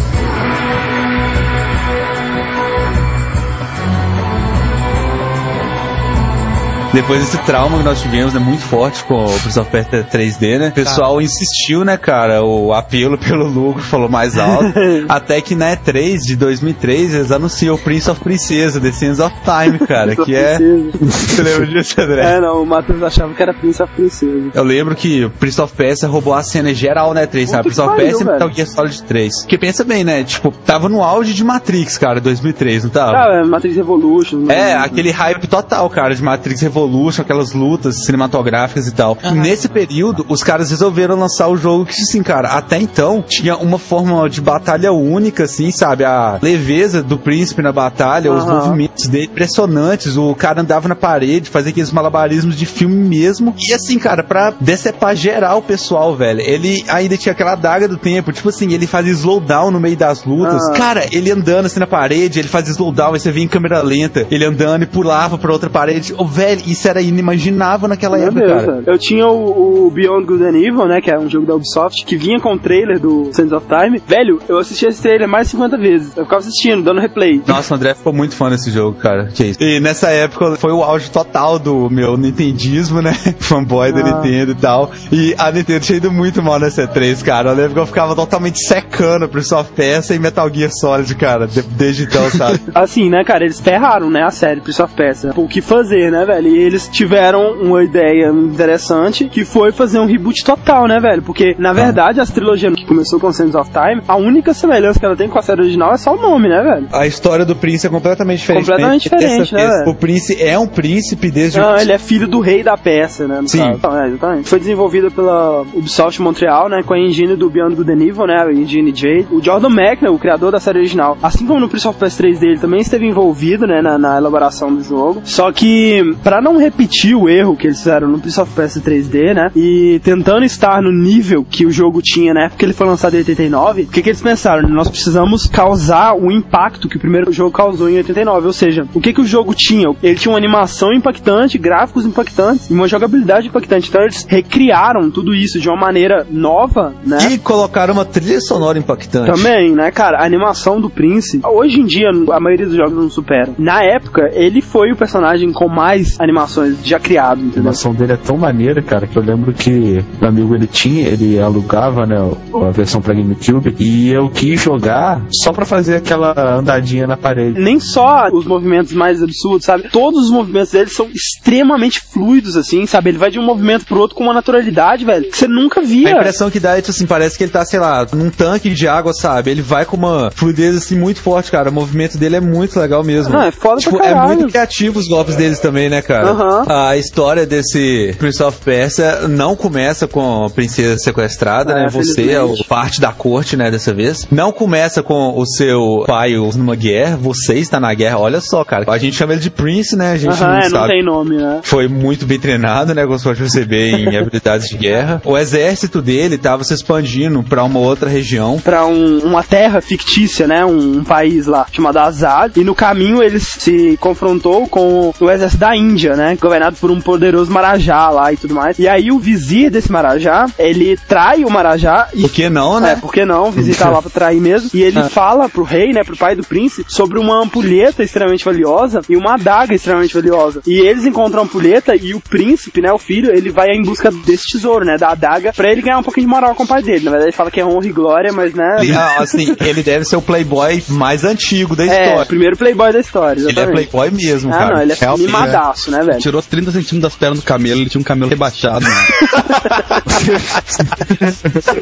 E aí eles vão pra esse país, né, Azad, com os tesouros e escravos. Eles vão presentear o rei de Azad, lá o sultão, incluindo a princesa Pharaoh, né, que era a princesa da Índia. E aí, tipo assim, né, eu te ajudei a achar esse tesouro. O vizir, ele fala, eu quero a ampulheta ou a adaga. Mas como a ampulheta era pro rei e a adaga ia ficar com o príncipe, né, porque ele tinha achado e tudo mais, ele engana o príncipe a usar a adaga na ampulheta, né, que abre a ampulheta. E aí ele comete o maior erro da vida dele, né, velho? Pois é, ferra geral, né, cara? Começa a vazar areia pra todo lado, começa a contaminar a galera, inclusive o seu pai, né? Tipo, É, porque não era uma ampulheta comum, né? Dentro dela tinham as areias do tempo, né? Do título do jogo. a corte toda, o palácio inteiro começa a ficar contaminado pela. É, na verdade, as únicas pessoas que sobrevivem é você, que tem a adaga, a Fera, que tem um medalhão, e o vizir, que tem o cajado mágico dele. Sim, lá. é, tirando vocês, todas as pessoas viram criaturas horríveis, É. meio zumbis dominados pela areia do tempo, né? Ou pela maldição da areia do tempo, né? E você, como Prince, você tenta, tipo, sair dessa situação, sabe? Basicamente, o início do jogo, você tenta basicamente sobreviver. É, né? verdade. Até que aos poucos você vai encontrando a Pharaoh, né? E ela te odeia no início. É, e você também odeia ela no início. né? É, basicamente. Vale a pena atentar para os diálogos, né, cara, entre os dois, que são muito Ah, bons. não, são sensacionais, velho. Assim, é muito legal porque à medida que você vai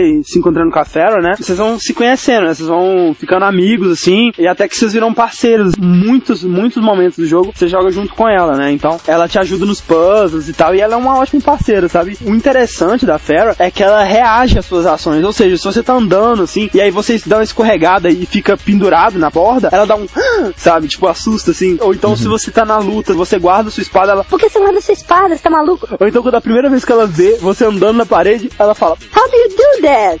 Muito foda, sabe? muito interessante você ter esse feedback, sabe? É, é muito interessante pro jogador ele perceber, né? Isso, que ele tá afetando alguma coisa ali, entendeu? E à medida que você vai progredindo no jogo, vai despertando, né? Um interesse amoroso, assim, entre os dois e tal. É muito legal. Mas falando um pouco do Prince, né? Como o Fred disse, ele é irrealmente atlético, né? Ágil, acrobático, né? Ele escala as coisas com muita facilidade, corre pelas paredes, ele luta, dá piruetas e pula em cima dos inimigos. Só que mesmo assim, nas lutas, né, cara, isso não basta pra você derrotar seus inimigos, né? E aí você descobre que aquela adaga que você pegou é, na verdade, a adaga do tempo, né? Que absorve a areia do tempo. Então, pra matar os inimigos, você tem que absorvê-los, né? Você tem que acertar eles quando eles estiverem caídos com a adaga do tempo e absorver a areia deles, né? Você usa a sua espada normal, os seus golpes normais pra nocautear os inimigos. A partir do momento que eles caem no chão, você tem que apunhalar eles. É muito legal ele apunhalando Aham. pra absorver o poder da areia do tempo deles, tanto pra recarregar a sua adaga, como pra definitivamente vencer eles. Se você não fizer isso em um tempo hábil, eles vão voltar a se Exatamente. erguer de novo. E isso é um saco, porque às vezes você enfrenta muitos caras ao mesmo tempo, É. e você não tem tempo de apunhalar eles e absorver a areia.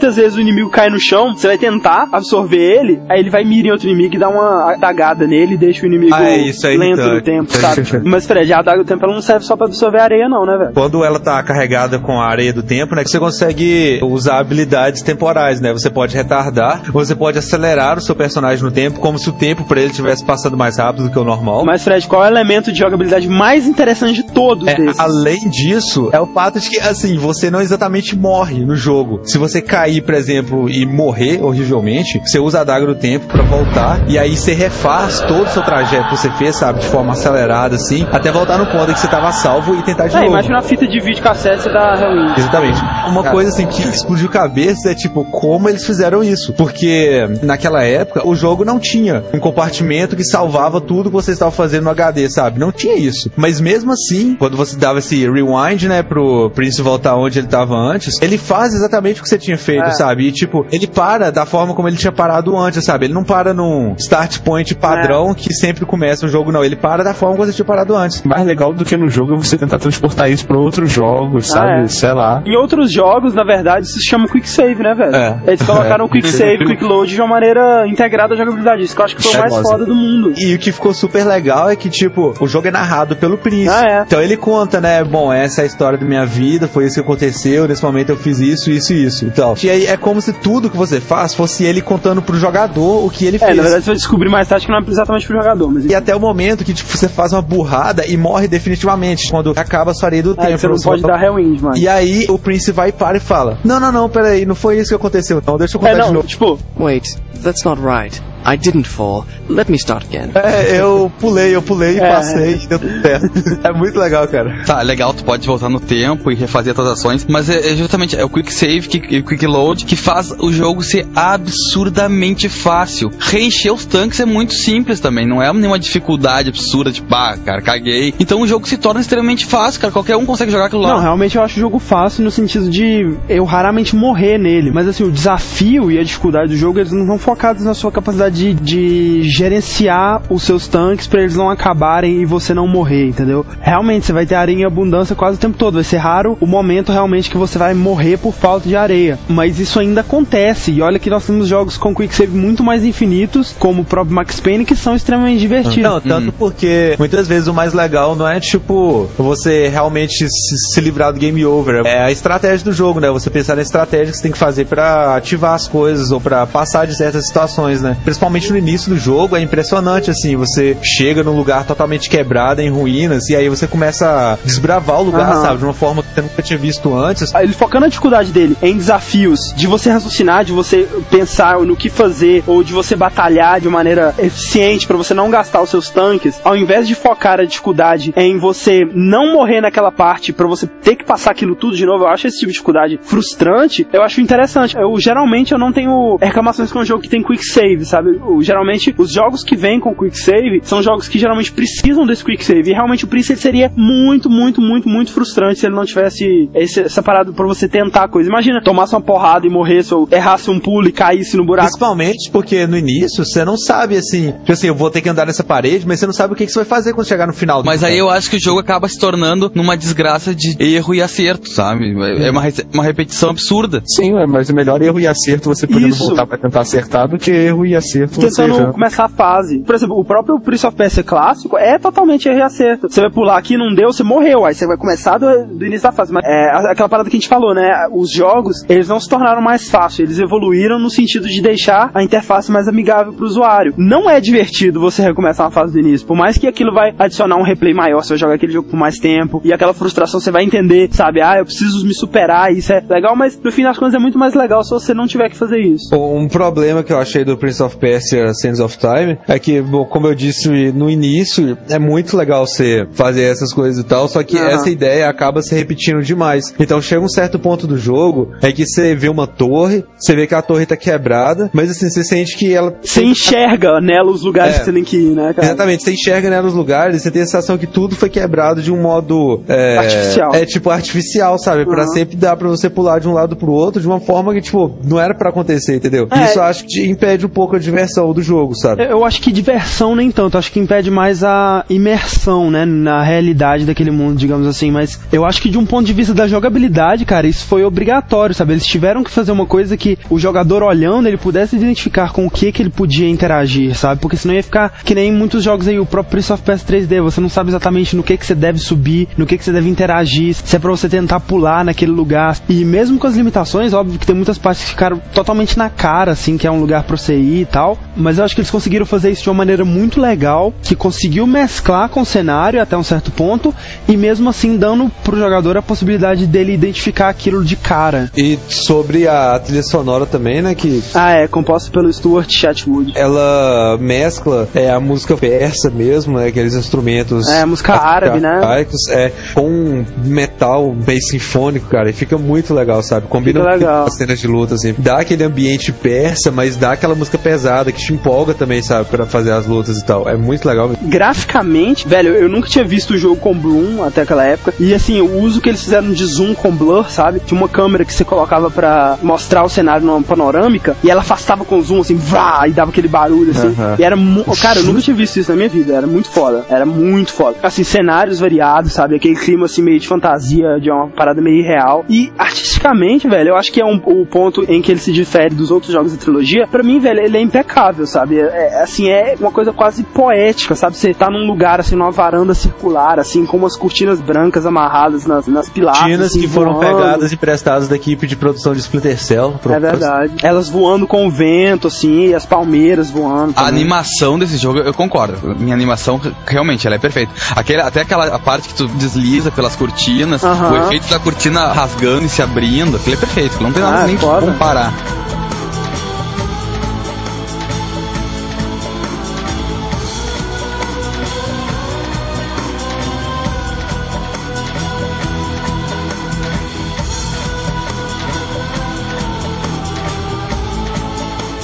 Jogo ele funciona assim, né, cara? Você resolve um puzzle, né? Um, um enigma, resolve alguma parada que você vai usar suas habilidades físicas. Daí tem uma sessão de luta, né? Que vai vindo, sei lá, uns 10 a 15 inimigos. Quando você termina de matar eles, forma tipo um, um geyser, assim, de areia, no qual você entra e tem uma visão do seu futuro, né? Basicamente assim, o jogo inteiro, não muda disso. O que, pra mim, cara, é o único defeito que eu consigo ver no Sands of Time, né, velho? É a parte mais interessante pra mim. Pô, cara. é porque, assim, o Prince ele é bem atlético, ele tem vários movimentos de luta, mas nem tantos, entendeu? E você não aprende novos movimentos durante o, o jogo, exceto habilidades da Daga do Tempo, né? Então você basicamente vai lutar contra todos os inimigos da mesma maneira, com os mesmos golpes, na verdade. Então isso acaba ficando bem repetitivo e. De dizer Ah, tá. que até o Two Thrones, né, que é o terceiro, a parte que eu menos gosto do, do Prince of Persia é realmente as batalhas, cara. Não, pra mim, ela só se torna um problema no primeiro mesmo. A partir do segundo eu já acho bem interessante. E esse fato de você saber que depois de um puzzle vai ter uma batalha, tira um pouco da espontaneidade do jogo. Você já sabe o que esperar, você sabe o que vai acontecer. O- Os inimigos tem pouca variedade. É, querendo ou não, pouco, tu tem é. meia dúzia ali. Então tu sabe, por exemplo, sabe aquele que anda meio curvado que não adianta tu tentar dar aquela viradinha bicha por cima e acertar porque ele te toca longe. Tu não tem muita estratégia no jogo, entendeu? Pra mim, o sistema de combate é a única crítica do jogo mesmo, sabe? E, bom, como a gente disse, boa parte do jogo você joga com a companhia da Farah, né? E aí no final das batalhas, quando você entra nesse geyser, né? Nesse vortex de areia,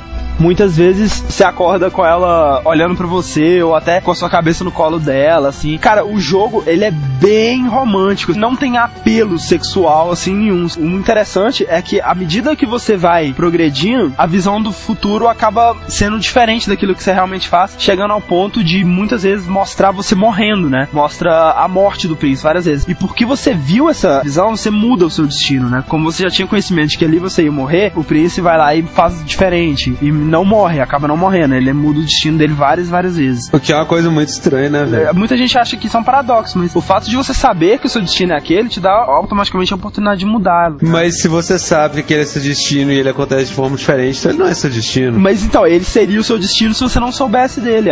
O Fred sempre tem que vir com uns papos cabeça, né, cara? Não, mas isso é engraçado, Ah, cara, porque toda vez que o pessoal mexe com o tempo, seja em filme, seja em jogo, sempre tem uma inconsistênciazinha, cara. Sempre tem, cara, é uma coisa Sempre é muito complexa. Complicado, né, cara? Porque algumas vezes, sei lá, o fato de você ter visto o seu futuro é justamente o que vai fazer com que ele seja daquele jeito, Aham. entendeu? E outras vezes é exatamente o contrário. Uma parada que exemplifica bem isso é aquela cena lá do Matrix. O Neo tá entrando lá na, na sala lá do oráculo. Aham. Ah, não se preocupe com o vaso que você quebrou. É. Aí ele olha pro lado e quebra o vaso. Então, será que se eu não tivesse falado do vaso, você teria quebrado ele? É. Mas enfim, pra mim, outra coisa que diferencia o Sands of Time dos outros jogos é a personalidade do Prince, né, velho? Eles criaram um personagem, cara, extremamente carismático, velho. É muito legal mesmo a personalidade do Prince no É, primeiro. primeiro ele tá bem legal mesmo. Não, muito. Cara, ele é engraçado, ele é todo mimado, velho. Ele é um playboy, né? Como o Fred disse. então, a hora que ele acorda no colo da Farrah, né? Ele acorda mó assustado, que isso? Aí a Farrah tava chamando ele de meu amor. E depois de um tempo ele fala assim: Nossa, ela tava me chamando de meu amor. Mas é claro, ela precisa de mim. She said my love. I know she did. It's quite natural, really. She needs me. I can see it in the way she looks at me. All I'd have to do is reach out and take her hand, and she'd be mine. Why am I talking to myself? Ele tem uns monólogos, assim, que são quase tipo Max Payne, sabe? Aí o Prince e a eles vão caminhando em direção à torre, né? Que, onde está a ampulheta, pra eles devolverem as areias e voltar tudo ao normal, né? E aí o Prince ele começa a ter visões da Farrah roubando a adaga dele. E aí quando ele chega lá em cima da ampulheta, né? Ela fala, enfia a adaga na ampulheta. E ele vai e fala assim, não, não vou fazer isso porque não acredito em você e tudo mais, né? E aí chega o vizir e solta um macumbão lá que começa a voar areia e tudo mais. E eles começam a serem puxados por um vórtice, assim. Os dois eles caem num lugar totalmente escuro que eles não conseguem enxergar nada. E, cara, pra mim esse é o momento mais foda do jogo inteiro. You were there. The dagger was in your hand. Why did you hesitate? You think you're cleverer than everybody, but you're just like the rest of them. Why did I trust you? Why didn't you trust me? Oh, Sorry. where are you? I'm right here. Hold my hand. Don't let go. I didn't mean what I said. No, you're right. I brought this on us. You are brave and good. If this tomb is to be ours, at least the dagger will be buried with us. And we are together. What is it? Nothing. You're trembling. I just don't like close spaces. There must be some way out of here. E é muito engraçado que a, a Farrah chega assim e fala assim: é. Quando eu era pequena, a minha mãe me disse que havia uma palavra mágica. Que sempre que eu tivesse com problemas, ela, e eu dissesse essa palavra, ia abrir uma porta mágica, ia me tirar do perigo. Eu nunca contei isso pra ninguém. Aí o príncipe, é, dá pra perceber, é a história mais estúpida que eu já ouvi na minha vida. Aí, tipo, dois segundos depois, qual é a palavra mesmo? When I was small, my mother taught me a secret word. She said that when I was afraid, all I had to do was speak that word, and a magic door would open. I've never told that to anybody. I can see why. It's the most childish thing I've ever heard of. What was the word? Kakolukia. Kakolukia. You did that, didn't you? Farah?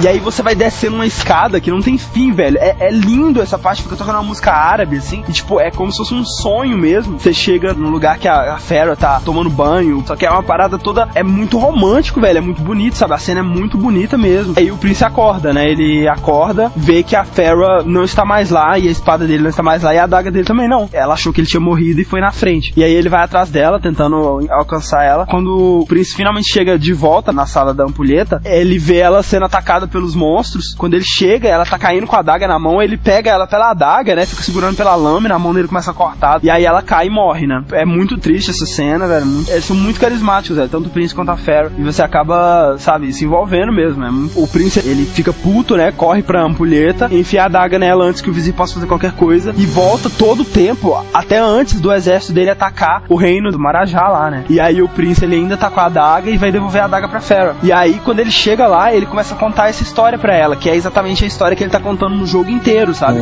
E quando ele termina de contar, o vizir aparece, né? Você enfrenta o vizir, mata o vizir. E no final, o príncipe, ele vai entregar a adaga pra Farrah e tenta beijar ela. Só que aí ela, vai, tipo, pô, quem você pensa que é e tal. Ele vai dar um Hellwind antes dele beijar e só entrega a adaga pra ela e vai embora. Aí quando ela pergunta o nome dele, né? E como que ele sabe o nome dela e tal. Wait, I don't even know your name. Just call me Kakulukia. E aí acaba o jogo, toca a música muito foda, que é Time Only Knows. Cara, ele foi muito bem avaliado, né? Ele foi considerado um dos melhores jogos de 2003, né? Porque ele lançou, ele foi o jogo do ano na IGN, né? E pra quem conhece o Zero Punctuation, né? Que é o- os reviews lá do Yahtzee, né? Aham. Que, que é muito legal, é um, é um dos caras mais Não conta, não, bacanas, André, não assim, conta. de reviews. Né? ele é minha fonte secreta, ninguém conhece aquilo. Fala É só fonte de opiniões, né, velho? É, você ter ideia, ele é extremamente chato com jogos, sabe? É muito difícil ele falar bem de um jogo. Praticamente impossível. Eu acho É, que praticamente assim, impossível. na história do negócio tem três jogos que ele falou bem. No máximo, e olhe lá. O Prince of Persia Sands of Time tá no top 5 jogos dele de todos os tempos. E ele acumula atualmente 92% de notas no Metacritic. Só que apesar de tudo isso, ele não vendeu tão bem assim, né, velho? Ele foi mais sucesso de crítica do que de público, né? Algumas coisas interessantes de se notar nas versões de console, né? Ou seja, de PS2, GameCube e Xbox, você pode liberar o extra pra você jogar o Prince of Persia original e o Prince of Persia 2 na versão de Xbox somente. Há uma versão do Prince of Persia Sands of Time, assim como de toda a trilogia Sands of Time, pra celulares, né?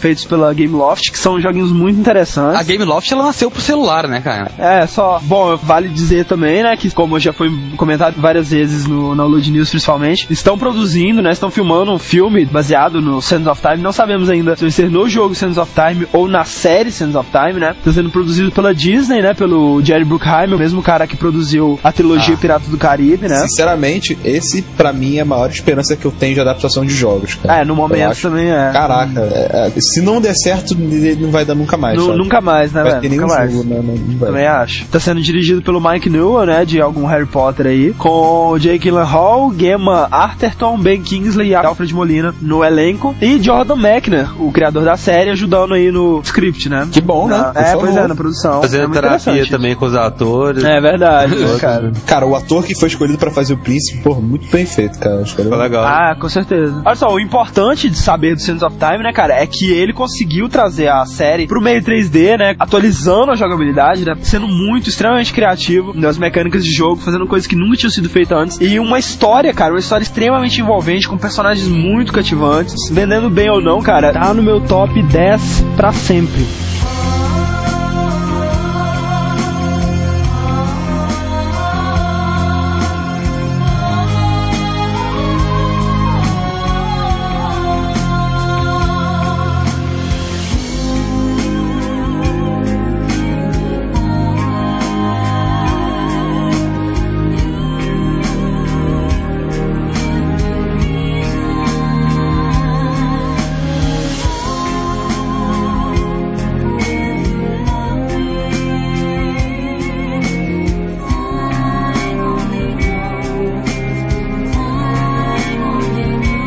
Já no ano seguinte, né? Porque não, né? Perder o embalo aí. Eles vieram com a sequência, né? Prince of Persia Warrior Within, o guerreiro interior. Olha. Só que pra começar, né, cara? Ele tingiu o cabelo.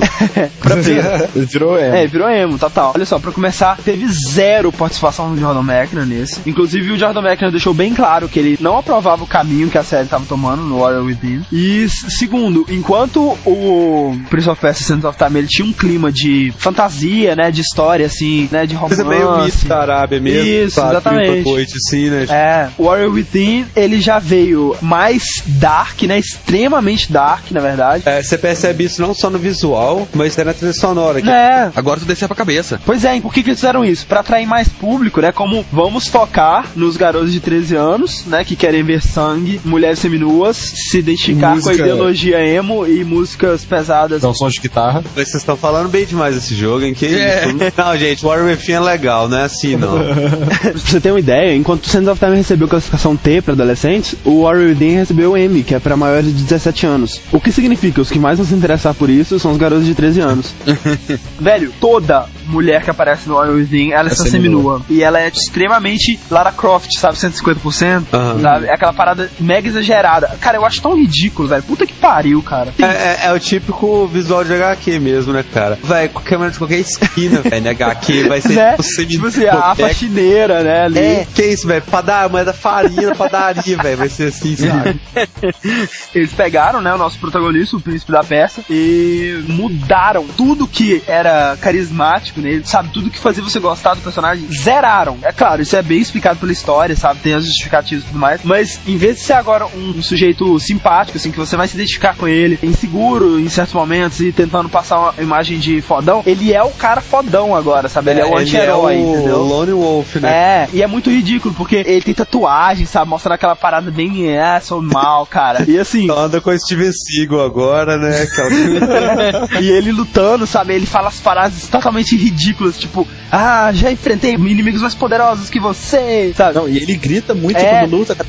Ah, luta, basicamente tudo, cara. O cenário também tá bem mais. Bem mais dark. dark. Tem sangue, né, Você velho? dá tipo um fatalityzinho no final, quando você corta a cabeça, corta ele ao meio. Câmera lenta, aquele sangue esguichando. sabe? Essa parte é legal, cara. É Ninja Gaiden total, muito true, velho. Tem que ser assim mesmo. O que eu acho, cara, é que, assim, tudo que fez do primeiro jogo praticamente uma obra de arte, sabe? Cara, o primeiro jogo é um poema, velho. É artístico, velho. É Eles pegaram uma banda que fazia sucesso assim no público focado É. e passou ela pra ser comercial, tá ligado? Ô, mas sa- ô, André, sabe qual é o problema, Ah. velho? Pessoas não leem poemas. Exatamente, esse que é o problema. eu também não leio, entendeu? Mas enfim. Pois é. Eu leio, cara. E- Ah, cara, eu não leio, não. Se você acha que no primeiro eles mexeram muito com essa parada de viagem no tempo, né, cara? Você não viu nada. Nada, cara. O jogo se passa sete anos depois, né, do, do Sands of Time. O Prince, por ele ter mudado a história, É, ele se salvou da morte um milhão de vezes, né, velho? Ele... É, e salvou outros também, É, né, também. cara? E por conta disso, uma entidade, né, digamos assim, do, do A tempo. encarnação do destino, praticamente. É, basicamente, começa a perseguir ele, sabe? Que é o da Haka, que é aquele cara que tem um chifre em forma de infinito e. ele Vale é dizer que a partir do Warrior Within, eu não sei onde que eles arrumaram o artista que faz o concept art do jogo, mas o cara é foda. Aí o da Haka, ele começa a perseguir o príncipe porque, teoricamente, matando ele, ele retornaria o equilíbrio, né, na linha do tempo. E aí o príncipe ele tá na fuga desse da Haka por sete anos seguidos, né? E isso explicaria a mudança dele, né? O cabelo todo É, desgrenhado. Ele e- com uma cara de mais cansado, né, cara? Imagina Não, ele envelheceu um 10 monstro anos em sete, sabe? É. Isso explica por que que ele aprendeu truques novos também, né? É, lutando, né? Se ele já era uma pessoa acrobática Nossa. no Sands of Time, no Within ele virou, tipo, sei lá, sabe? Vai faltava ele tirar uma espada pela boca e começar a cuspir fogo, cara. Porque É verdade. É, é sempre É. É papo de você tá fazendo um combo. Tipo, você já matou todos os personagens da sala, mas ele ainda tá fazendo combo. É, ele sabe? continua fica lá, fazendo mais um tempo. girando e batendo no chão e pulando. E cara, pra mim o sistema de combates do, do Warrior Within é a única mudança boa, sabe? Que eles mudaram e ficou melhor do que no original. Assim, é meio idiota, porque no Sands of Time você tem a adaga, né? A adaga do tempo, que coleta a areia do tempo e tudo mais. No Warrior Within você tá com o medalhão da Farah, que por acaso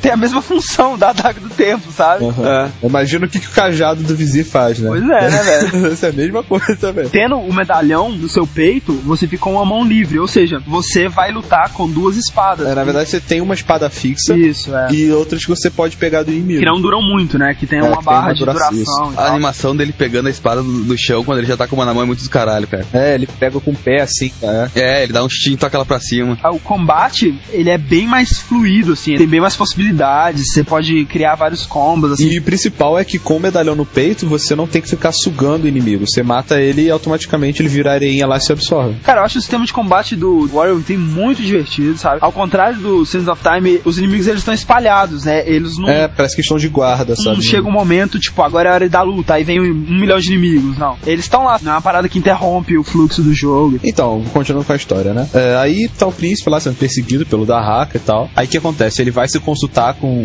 tipo, um sábio. E ele aprende da, da existência lá da Ilha do Tempo, né? Bem É, conveniente. que seria onde foram criadas a Areia do Tempo. E que essa ilha era governada pela Imperatriz do Tempo, né? Bem conveniente também. Porque é imperatriz, né? Pra poder ser uma mulher seminua com peitões. Que perder essa oportunidade. Eu ainda faria melhor. Se eu tivesse envolvido na produção, eu falaria que é a Imperatriz e suas 12 discípulos.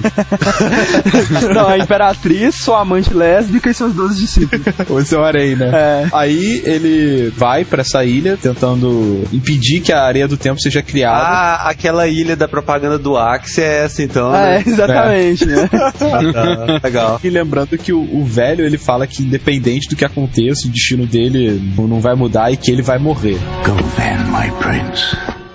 But know this your journey will not end well. You cannot change your fate.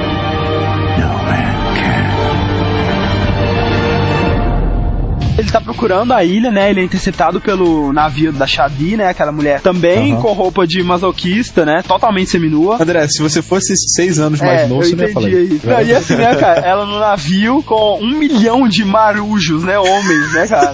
Falei Não, cara, o gangbang que rola lá não é brincadeira, não, cara. Ela ataca o navio do príncipe, joga ele no mar, e aí, por acaso, ele vai parar na Ilha do Tempo. Nossa, né? conveniente, eu diria. É que nem em Piratas do Caribe, cara. Você só pode achar esse lugar quando você estiver verdadeiramente perdido. É, Caraca, hein? Aí você vai indo atrás dessa mulher, né? Que ela, por acaso, também foi pra ilha, né? E ele chega num dos vários portais da ilha, né? Que é o lugar onde meio que se concentra a areia do tempo. E se você entrar nesse portal, você volta pro passado da ilha, né? Há muitos e muitos anos no passado, onde a ilha tá toda bonita, luxuosa, porque no presente ela tá toda destruída, né? E aí você continua seguindo ela, você vê ela lutando contra uma mulher de vermelho, né? Você vai lá e salva a mulher de vermelho e tal. E mata É, ela. e mata a Shadi, né? Essa mulher de vermelho é a Kailina, né? Você não sabe quem ela Não é, sabe, assim. E aí você vai passando por várias coisas e vai encontrando tanto o da Haka, né, que ele tá te perseguindo no presente, né, quanto uma criatura estranha, né, que você vê de vez em quando, né, em alguns pontos estratégicos. Um cara todo de preto, assim. É uma coisa que, é, num certo momento, você é atacado pelo Dahaka no passado. E quando você tá prestes a morrer, a criatura que você tinha visto antes entra na frente e morre no seu lugar. E aí você não entende muito bem o que aconteceu, né? É, ainda mais que quando você encontra com ela pela primeira vez, ela meio que tenta te matar. Ela taca tipo um machado e você se desvia em cima Isso, dela. é, pois é, exatamente. E aí você vai, consegue entrar na sala da Imperatriz do Tempo, você descobre que na verdade a Kailina era a própria Imperatriz do Tempo. E aí você luta contra ela e descobre que ela também tá tentando mudar o destino dela, assim como você. Ela viu a linha do tempo e ela viu que o destino dela é morrer nas suas mãos. E ela tá tentando te matar a qualquer custo. E aí você mata ela no passado, né? E aí você acha que você escapou do seu destino. Mas aí, ao matar a Kailina, você automaticamente, de alguma maneira, fez com que as areias fossem criadas. O tempo inteiro foi assim que elas foram criadas, entendeu? É aquela parada do vaso. Exatamente. E aí você percebendo, né, que você tinha causado o, o que você tava tentando impedir. Quanto mais você mexe, pior fica, né? Exatamente. e aí quando ele começa a perder as esperanças, né, ele começa a desistir assim, ele encontra a máscara do espectro, né, a Mask of the Ray, que faz com que você possa coexistir no mesmo tempo que você mesmo, entendeu? Na mesma linha do tempo que você. E aí você se transforma nesse espectro da areia, que na verdade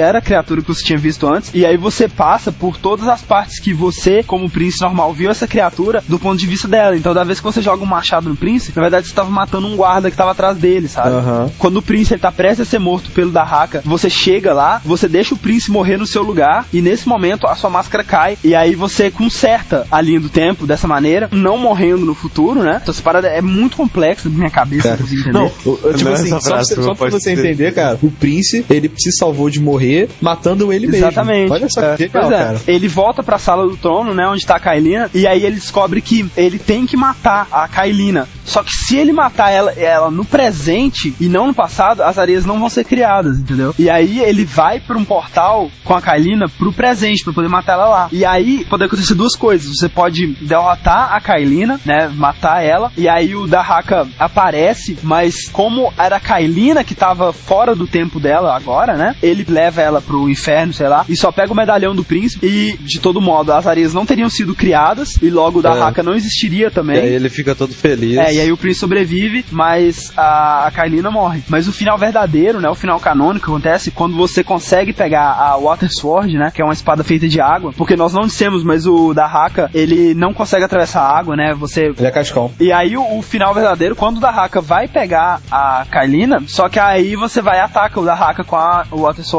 vence o Dahaka, e você e a Kailina, sei lá por quê, enquanto no primeiro a história de amor era toda desenvolvida e torcia pros dois, do nada o príncipe ele se apaixona pela Kailina e vice-versa. Cara, eu sei o que que houve. Tipo assim, ele matou da Haka, aí ele olhou pra Kailina, ela tava lá seminua, É. ela olhou É. pra ele, ele tava seminua e, pô. Porra, né? Não temos nada a perder Que mesmo. é lucro, né, velho? Isso aí. Agora, pontos a serem ressaltados. Um, o príncipe é burro, ele não conhece um equipamento muito importante conhecido como recipiente para armazenar água. Garrafinha, lá né? de qual for. Ah, claro, claro. E é muito engraçado porque assim, ele ficou sendo perseguido pelo Dahaka por sete anos. Sabe quantos dias são isso, Edson? Então, ah, enfim, muitos disso. Ele só vai descobrir que o Dahak tem fraqueza à água na fortaleza, sabe? Uh, velho. Ele não é realmente muito esperto, cara. É outra coisa. É, Warrior Within sofre é, a típica síndrome de Sonic Adventure 2, cara. Para lançar o 2, eles pensaram, vão melhorar tudo que a gente tem no 1. É. E aí começaram a bombar, meu, um monte de coisa, começaram a exagerar outras coisas. E Sonic tinha um acessório lá que, sabe, dava um dash especial e tudo mais. E aí eles começaram a encher de acessório 2, cara, encher, velho. No final, ó, velho, tava parecendo o Snoop Dogg, cara, horrível, sabe? Tava com colar, pulseira, não sei o que, cara, cheio de acessório, cara, tava muito esquisito. E Warrior Within passou por isso também. Aí começou a ter máscara do tempo, imperatriz É. do tempo, pilha do tempo, é chaveiro do tempo, e começou a ter merchandising. Sanduíche do tempo, né? É time, né, cara? Tem menos objetos que não voltam no tempo do que que voltam, né, É, cara? é, não, exatamente, cara. E aí eles tentam explicar, tendo colocar altas coisas, sabe? Tipo, consulado, tempo imperatriz, cara. Tipo o Ministério do Tempo, né, cara? Tipo assim, ó, vai dar um nó gigantesco na sua cabeça tentar entender essa história, sabe? Tipo, você tem que jogar mesmo pra você ter noção do que, que a gente tá falando, sabe? Pra piorar, ele é extremamente mais bugado, velho. E bugs do tipo, você passar por um lugar onde deveria acontecer uma cutscene, a cutscene não acontecer e por causa disso você não conseguir progredir na história. Você fazer alguma coisa que te trava e aí você perde o jogo inteiro, sabe? E assim, ele recebeu uma versão pra PSP chamada Prince of Persia Revelations, que nada mais é do que o Warrior Within com novas áreas, assim, né? Uma versão expandida. É um consenso que essa personalidade nova do Prince não ficou legal, né, Não, entre os jogadores. Eles tinham planejado fazer um Prince of Persia Kindred Blades, que era pra ser no mesmo estilo de Warrior Within. Como eles viram que, né, tipo, o pessoal gostou muito mais do anterior e tal, eles anularam esse projeto e resolveram fazer, né, o conclusivo da série, né, os bônus, que resgata um pouco, né, o clima. É, nós vamos falar sobre isso. Apesar disso tudo, ele recebeu notas muito boas, né? Por incrível que pareça, as coisas boas prevalecem, né? É um bom jogo, sim.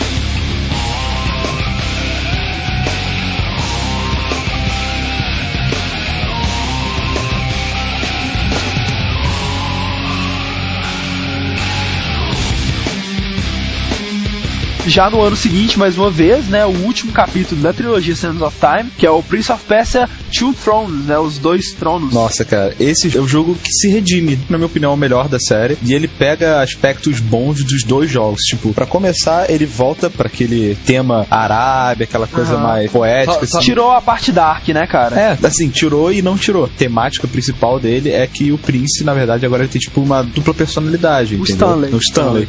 o famoso Aham. Stanley. A, tipo, personalidade má dele, a personalidade egoísta, sanguinária, não sei o quê. É mais ou menos o, o resquício do que ficou, né, digamos assim, do, do jogo passado. Exatamente, né? É como se a personalidade do Prince no Two Thrones fosse o Prince do 1 e a personalidade má fosse o Prince do Warrior Within um pouco mais exagerado, né? É, nesse jogo o combate ficou melhor de todos, porque ele pega é, o combate já melhorado do, do Warrior Within e ele acrescenta um detalhe que pra mim fez toda a diferença do mundo, porque eu pessoalmente não gostava de ficar combatendo na espada, tipo, três inimigos ao mesmo tempo, dois e tal. Cara, eu adoro. Nesse, se você chegar por trás do inimigo sem ele te perceber, você abre tipo um Quick Time Event pra você assassinar o inimigo sem ter que confrontar ele, entendeu? Aham. Pra mim foi perfeito. Eu gostava mais de escalar, de procurar caminhos alternativos e tal. E isso é muito legal porque ele não tira completamente o aspecto do jogo anterior e dá a opção do jogador, né? Que isso que é o mais importante. Às vezes é Aham. você dar a opção. Outra coisa, eu senti falta de algumas manobras, acho que eles retiraram. Por exemplo, nesse jogo não tem aquela coisa da corda que tem no segundo. Mas tem algumas coisas novas, né? Tem aquela parada que ele enfia a adaga na parede pra segurar. Tem também uma, uma paradinha que te lança da parede na diagonal Isso, pra na diagonal, parede. aham. como se fosse uma catapultazinha na, Na parede. assim. Assim, por que que isso tá na parede, não me pergunte, entendeu? Não. Pô, o que que é aquilo, sabe? Por que que aquele tá ali? Não tem condição. É, Qual que era a função dele antes de jogar É. pessoas pra diagonal, né, cara? O cenário muda bastante, tem jardim suspenso, outros que é dentro de um palácio, outros que é. Cidade. Tem cenas de, de carruagem que são duas vezes, são muito legais. Muito legal, cara. Você vai sendo perseguido, assim, aí de vez em quando uma outra big fica emparelhada contigo, você tem que empurrar ela pro lado pra ela bater e tal. Pô, É, muito, legal. Acho que a principal inovação, né, cara, é que você joga com o Prince e com o Stanley, né? Que são É. dois estilos de jogabilidade bem diferentes, né, velho? Pra quem não sabe, o Two Thrones ele começa com a Water Sword né, no Warrior Isso. Within. Ou seja, com a Kailina viva voltando com você pra Babilônia, né? É, Babilônia. Não sabemos onde o Prince achou aquela roupa dele, mas enfim. Né? O príncipe, ele, na volta, ele joga o medalhão no mar. Ele tá meio que decidido a deixar pra trás essa. Cara, se ele tivesse assistido Piratas do Caribe, ele nunca teria feito isso. Então, tá- Vai que ele precisa do medalhão depois pra fazer alguma coisa, cara, sabe? Tipo assim, lá no final, tudo que você precisa do medalhão. É, tipo, na parede, assim, tá o círculo exato, né? É, Pá! aí, sabe como, cara? Aí dá aquele vácuo assim, tipo, Aí, tipo, ele cabisbaixo vai embora, né? Assim que ele chega na, na Babilônia, ele percebe que a cidade dele está em chamas e está sendo guerra. Porque o que aconteceu? Enquanto ele esteve fora, de alguma forma, o vizir, ele descobriu sobre os objetos do tempo. Não, acho que o vizir ele sempre soube, né? Quando ele chega, já atacado pelos guardas lá do vizir, e a embarcação dele af- afunda. E a Kailina, ela é raptada. E até que chega no, no momento crítico, em que ela tá aprisionada. O vizir, ele tá com a daga do tempo. Tem vários lacaios com ele. Aí quando você chega, nem dá tempo de você tentar nada, sabe? Você sai correndo, dos lacaios, ele meio que joga corrente no braço dele. né? Aquela É que é uma corrente com lâminas e tal. prende o braço dele e impede dele alcançar a Kailina. Se ele enfia a daga do tempo na Kailina ou algo assim. É, enfiar a daga do tempo nela. A Kailina morre. É, vai, odeia a Kylie. E libera a areia do tempo de novo. Aqueles lacaios que estavam junto do vizir, eles se transformam E o também. vizir ele se transforma. Ele é. vira uma criatura, tipo,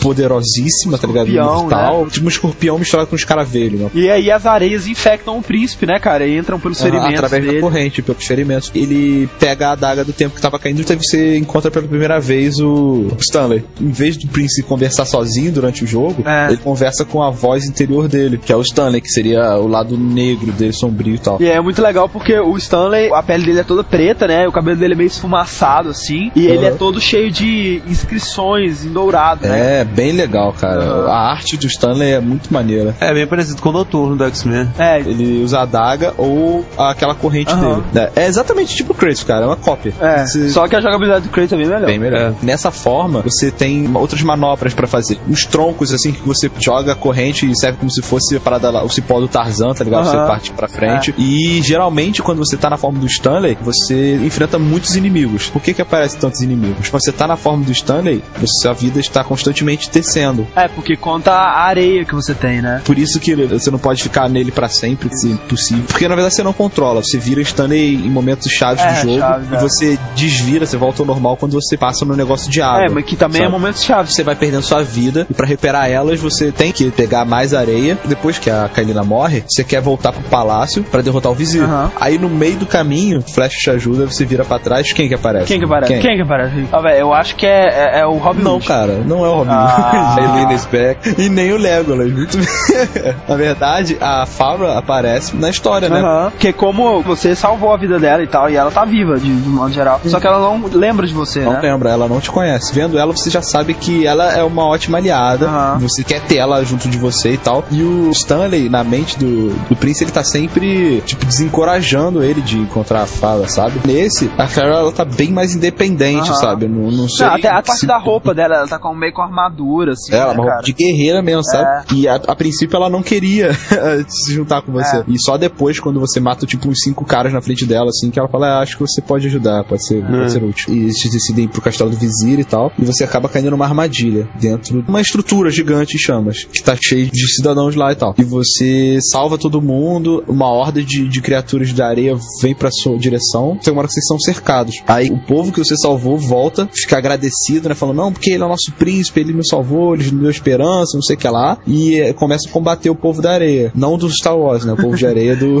Não, do Final Fantasy também, né? É. Sempre tem o povo de areia. Eles dois vão pro palácio do vizir. Ele meio que rapta a Farah e o príncipe cai, sabe? Ele não consegue chegar perto do vizir. Aí, mais uma vez, o Stanley começa a botar, tá vendo? Você foi atacar sem pensar por causa daquela mulher, você se ferrou. Até que você chega uma parte que você encontra o corpo do seu pai e você entende que não adianta mexer no tempo, porque sempre vai dar alguma coisa errada, sabe? Você tem que assumir os seus atos. E Pessoal, tem uma lição de moral ainda. É, o que tiver que acontecer, acontece. E se É. alguém morrer, morreu, entendeu? É, e que você não pode ser infantil achando que você, ah, não, eu vou consertar, eu vou voltar, não vou fazer isso. Ele percebe que ele tem que, na verdade, lidar com os problemas dele. É. Quando ele assume isso, ele volta ao normal e toma controle do corpo, sabe? Ele cala o Stanley, quem manda nessa porra sou eu, tu fica quieto aí.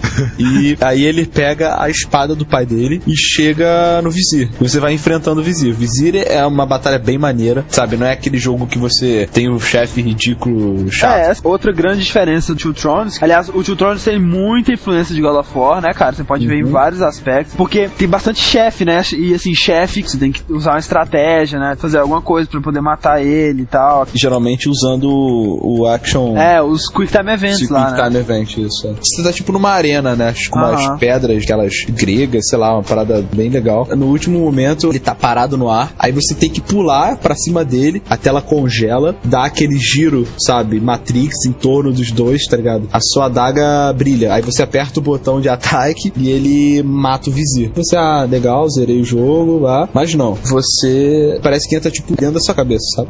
É uma luta. Uma batalha contra você mesmo. É, a partir daí você entende, né, o nome do jogo, The Two Thrones, né? Tipo assim. Isso. Que na verdade o trono não é do reino, é o trono do seu corpo. Pra, tipo, você decidir qual das duas partes da sua mente vai morrer e qual vai viver, né? Aí ele começa a confrontar o Stanley na cabeça dele. Conforme você vai batendo nele, em vez dele ficar mais fraco ou parecer que você tá ganhando, ele começa a dar mais argumentos que sem ele você nunca teria conseguido. Sabe, parece que não vai acabar nunca. Chega uma hora que você encontra a Farah, chega e fala pra você: Não, você tem que deixar todo esse ódio e esse desejo de matar de lado. Você tem que cuidar do seu povo, não sei o que, me siga. Aí ela sobe uma escadaria. E é muito legal nessa parte que começam a aparecer cenas dos outros dois jogos. Isso. Antes dessa escadaria tem tipo uma sala e tá o, o Dark Prince falando: Não, vem cá, luta comigo, não sei o que. Eu subi a escadaria e no meio da escadaria ele para de subir, olha pra trás, tipo, uns 10 Dark Princes assim, parados, tá ligado? Olhando Ah. pra ele. Aí você continua subindo e tal, aí quando você chega no topo, ele desaparece, você acorda nos braços da Farrah. Isso pra mim é uma grande referência ao Prince of Persia 1, né, velho? Que você não pode lutar contra as suas sombras, você tem que se juntar a elas, tem que usar o caminho da paz, né? É o final muito legal. Ele chega, abraça a Farrah, assim, aí ela pergunta: Não, mas como é que tudo isso aconteceu? Como é que você sabe meu nome? Como é que. Isso. Aí ele chega e fala: Tempo, é, muitas pessoas acham que ele corre como se fosse um rio,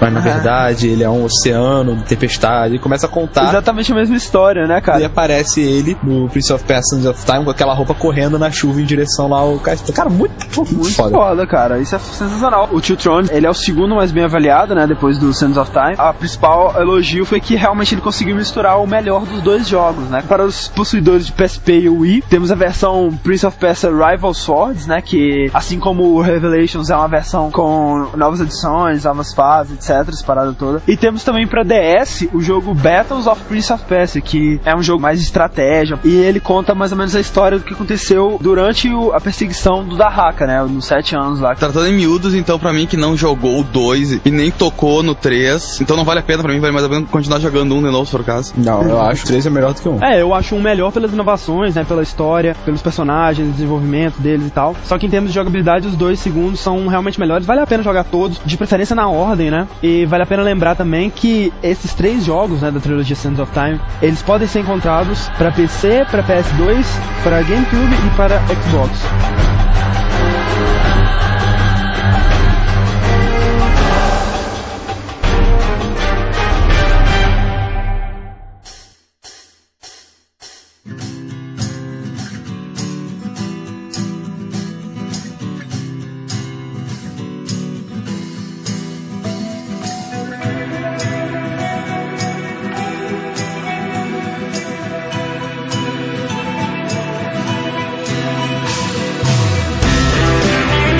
Agora pra fechar o nosso cast, vamos falar do mais novo lançamento, a nova adição, um novo reboot da série, né? Lançado no dia 2 de dezembro desse ano, 2008. E nós estamos aqui com a ilustríssima presença do Alex F e do Fernando. Olá, pessoas. Olá, beleza? Então, o, o Alex F, ele jogou a versão de 360, né? Pelo menos ele diz, né? E o Fernando jogou a de DS. Então, vamos falar primeiro da versão que saiu pro 360 e pro PS3 e sairá pro PC, né? Então, olha só, como a gente disse, já é a terceira renovação total que eles fazem assim na história e, no visual e no estilo de jogabilidade. E dessa vez, primeiro, né, um estilo de arte diferente de todos os outros jogos, né, que tá em cel shading, né? Fala aí um pouco sobre esse visual, Alex, sobre os gráficos, assim, o que você achou. Então, cara, o jogo é muito maravilhoso. Parece ser um foco de gráficos só cheio bastante harmonia. A abertura do jogo, por exemplo, ela é tão pouco polinada, com efeitos de luz, de, de ondas, que chega até umas quedas de frame. Coisa bem sutil, né? não chega a incomodar não. Mas o jogo já chega, né? De cara que dando aquela explosão de animação muito bem feita, realmente, fiquei impressionado, cara. Realmente. Eu acho que um dos pontos fortes, né, da Ubisoft Montreal que ela tem mostrado aí desde o primeiro Prince of Persia da série Sands of Time, até passando pelo Assassin's Creed, que inclusive é a mesma engine desse novo Prince of Persia, é essa qualidade de animação, né, cara, dos personagens. Você acha que manteve o nível nesse Prince of Persia novo? Não, sim, com certeza. Ah. Os personagens estão bem mais vivos, né? Você percebe movimentos de dentro, a parte toda da, da vestimenta deles balança, a questão do cenário. Começa o jogo, na verdade, com uma tempestade de areia, né? Ah. Isso ficou muito bem detalhado. Aí você segue pelas ruínas e, na verdade, o cenário ele varia em dois pontos. Basicamente, você tem um tom mais cinza, né? Cinza com um azul mais claro, que seria a parte assim, corrompida do cenário, né? que está explicando isso mais pra frente. Aham. E depois que ele é muito restaurado, Salvo, né? então ficou muito bacana as árvores, o movimento dos personagens, ficou muito bacana. Sobre o personagem principal, né? Mais uma vez o príncipe sem nome aí, né? Eles agora jogaram a realidade pro lado total, né, cara? Parece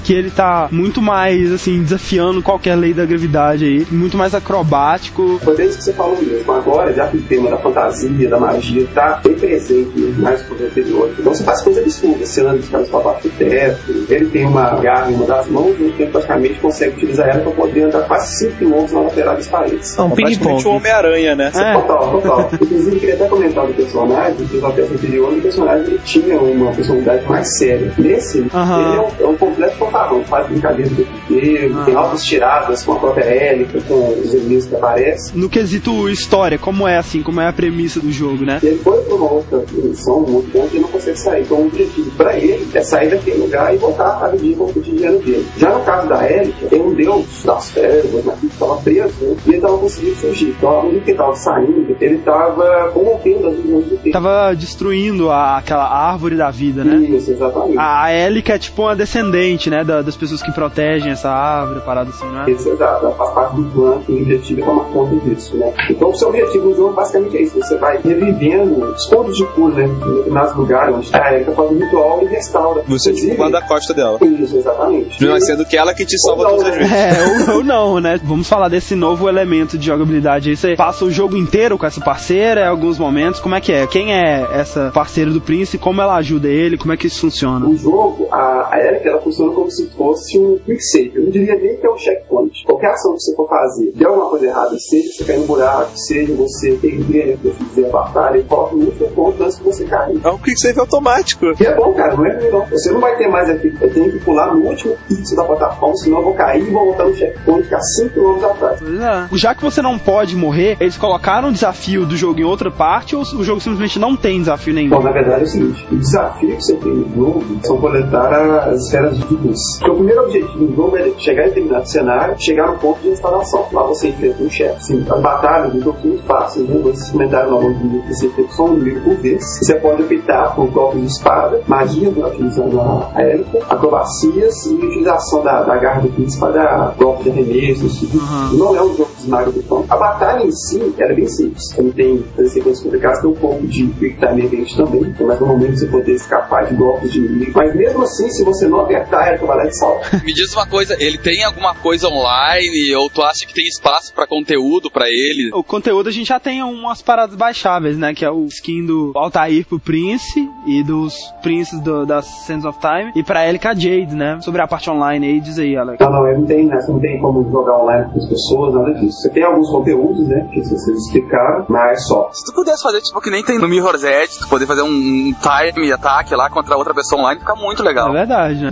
Defeitos do jogo aí que você viu, Alex, que você apontaria como assim, alguma coisa que te incomodou. Então, a primeira coisa é, mais que eu elogiei a facilidade do jogo, às vezes, cara, ficou fácil mais. Eu acho que assim, né? Além da Ellie que eu tava vendo, sempre que quando você tem que pular, parece de uma parede pra outra, não sei, a tela muda, né? De, de, de cor. Então ela, ele segura na sua mão mesmo o tempo todo, né, Se cara? ele tiver com tutorial, então, habilitado, é descarado. Cara, então é um Prince of Persia for Dummies mesmo. Bom, né? totalmente. Como o, o cara da, da IGN disse, não tem mal em você fazer um jogo querendo atrair esse público, né? Esse público casual, dummy aí. Mas, tipo, é uma coisa que, se eles quisessem tirar essas ajudas, cara, eles poderiam fazer tranquilamente, né, cara? Podia ter um modo, né, expert aí do jogo. Eles não perderiam nada fazendo isso. E é estranho não ter Podia ter mesmo, o né? mod Not So Dumb, né? Not so dumb, é. Inclusive, tem algumas batalhas que o jogo joga na tela, tipo, aperte o botão de defesa agora. Isso depois É, daqui a pouco ele fala, não, você está fazendo errado, deixa que eu faço. Aí ele vai e pega, faz o teu cara pular. Exato. Mas, ô Alex, então assim, sei lá, de 0 a 10, qual nota você daria? Ah, cara, eu daria uns 9,5. O jogo merece mesmo, ficou muito bacana. Cara, eu achei muito impressionante mesmo o gráfico, sabe? De vez em quando você vê uma miniatura de uma foto, você acha que é um concept art do jogo. Você não acha que Shell Shading já deu o que tinha que dar, cara? Cara, eu acho. Eu gosto. quando saiu essa notícia de que o jogo seria feito em Cell Shading, eu, pô, velho, que coisa mais 2002, assim. O hype já foi. É, só que quando eu comecei a ver os primeiros screenshots, aí eu fiquei impressionado. Fica mais pela opção de arte mesmo, sabe? Aham. Fernando, o que você achou da direção tomada aí pela parte artística do jogo?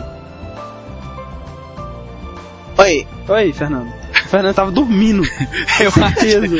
Vamos falar então do Prince of Persia The Fallen King, né, Fernando, de DS. Conte-nos sobre o jogo. Pegou o mesmo Prince, né? Do novo Prince of Persia, só que como é um DS, é, é mais. Né? E eles colocaram. É bem mais cômico. Você vê que é, o Prince tem bem aquele estilo SD. cabeçudo. SD, né, exatamente. SD. É mais infantilizado. A exemplo de Zelda Phantom Hourglass, é, ele também usa a tela de toque do DS para tudo, né? Você com a Stylus, você vai guiando o Prince pelo caminho. Era bem, sim, plataforma e É 2.5D, né? É de lado, como um jogo de plataforma, só que ele é todo em 3D, né? Tudo 3D, tem, tem aquele sentido de profundidade e tudo mais. Uma coisa que me irritou muito no jogo, exatamente o, o gameplay dele, né, cara? Que é com a Stylus. Então toda a acrobacia que você faz, o príncipe, é com a Stylus. Isso é bom ou é ruim? Eu achei ruim, cara. Primeiro que não parece que você tá fazendo como você parece, você tá mandando. Ah, você aponta e vai lá, vai aqui e se vira, e ele vai. E outra coisa que é muito, muito confuso esse controle com a Stylus. Eu não, não gostei muito, não. Fernando, é o seu parceiro, né, o Demagos lá, qual que é o papel dele no jogo? Tipo, o papel dele é ficar te seguindo. É, ele, ele não é igual no de Xbox PS3 que age por conta própria, né? No caso, ele fica só te seguindo e pra ele fazer alguma coisa, você tem que segurar algum dos botões e usar stylus, que aí ele joga uma magiazinha. Ele te salva se você morre. Não.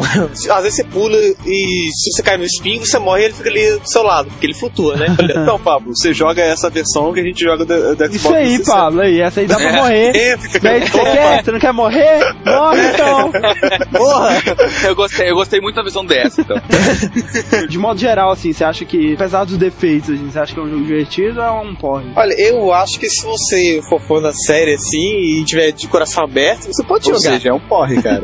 já veio começa assim, já. é porque não vale a pena. Se você não for, cara, pegue outros jogos desses que tem muitos jogos melhores. Bom, então acho que é isso, né? Esperando que vocês tenham gostado, né, do nosso especial de Prince of Persia aí, encobrindo todos os jogos da série. Esperamos que você fique animado aí pra jogar o novo jogo, né, que parece ser muito bom realmente. Eu tô maluco pra jogar E ele. no jogo de DS. No de DS. Mande seus e-mails, seus comentários. Até semana que vem, então, e game over. No mais, anda mais. See you next time. Falou,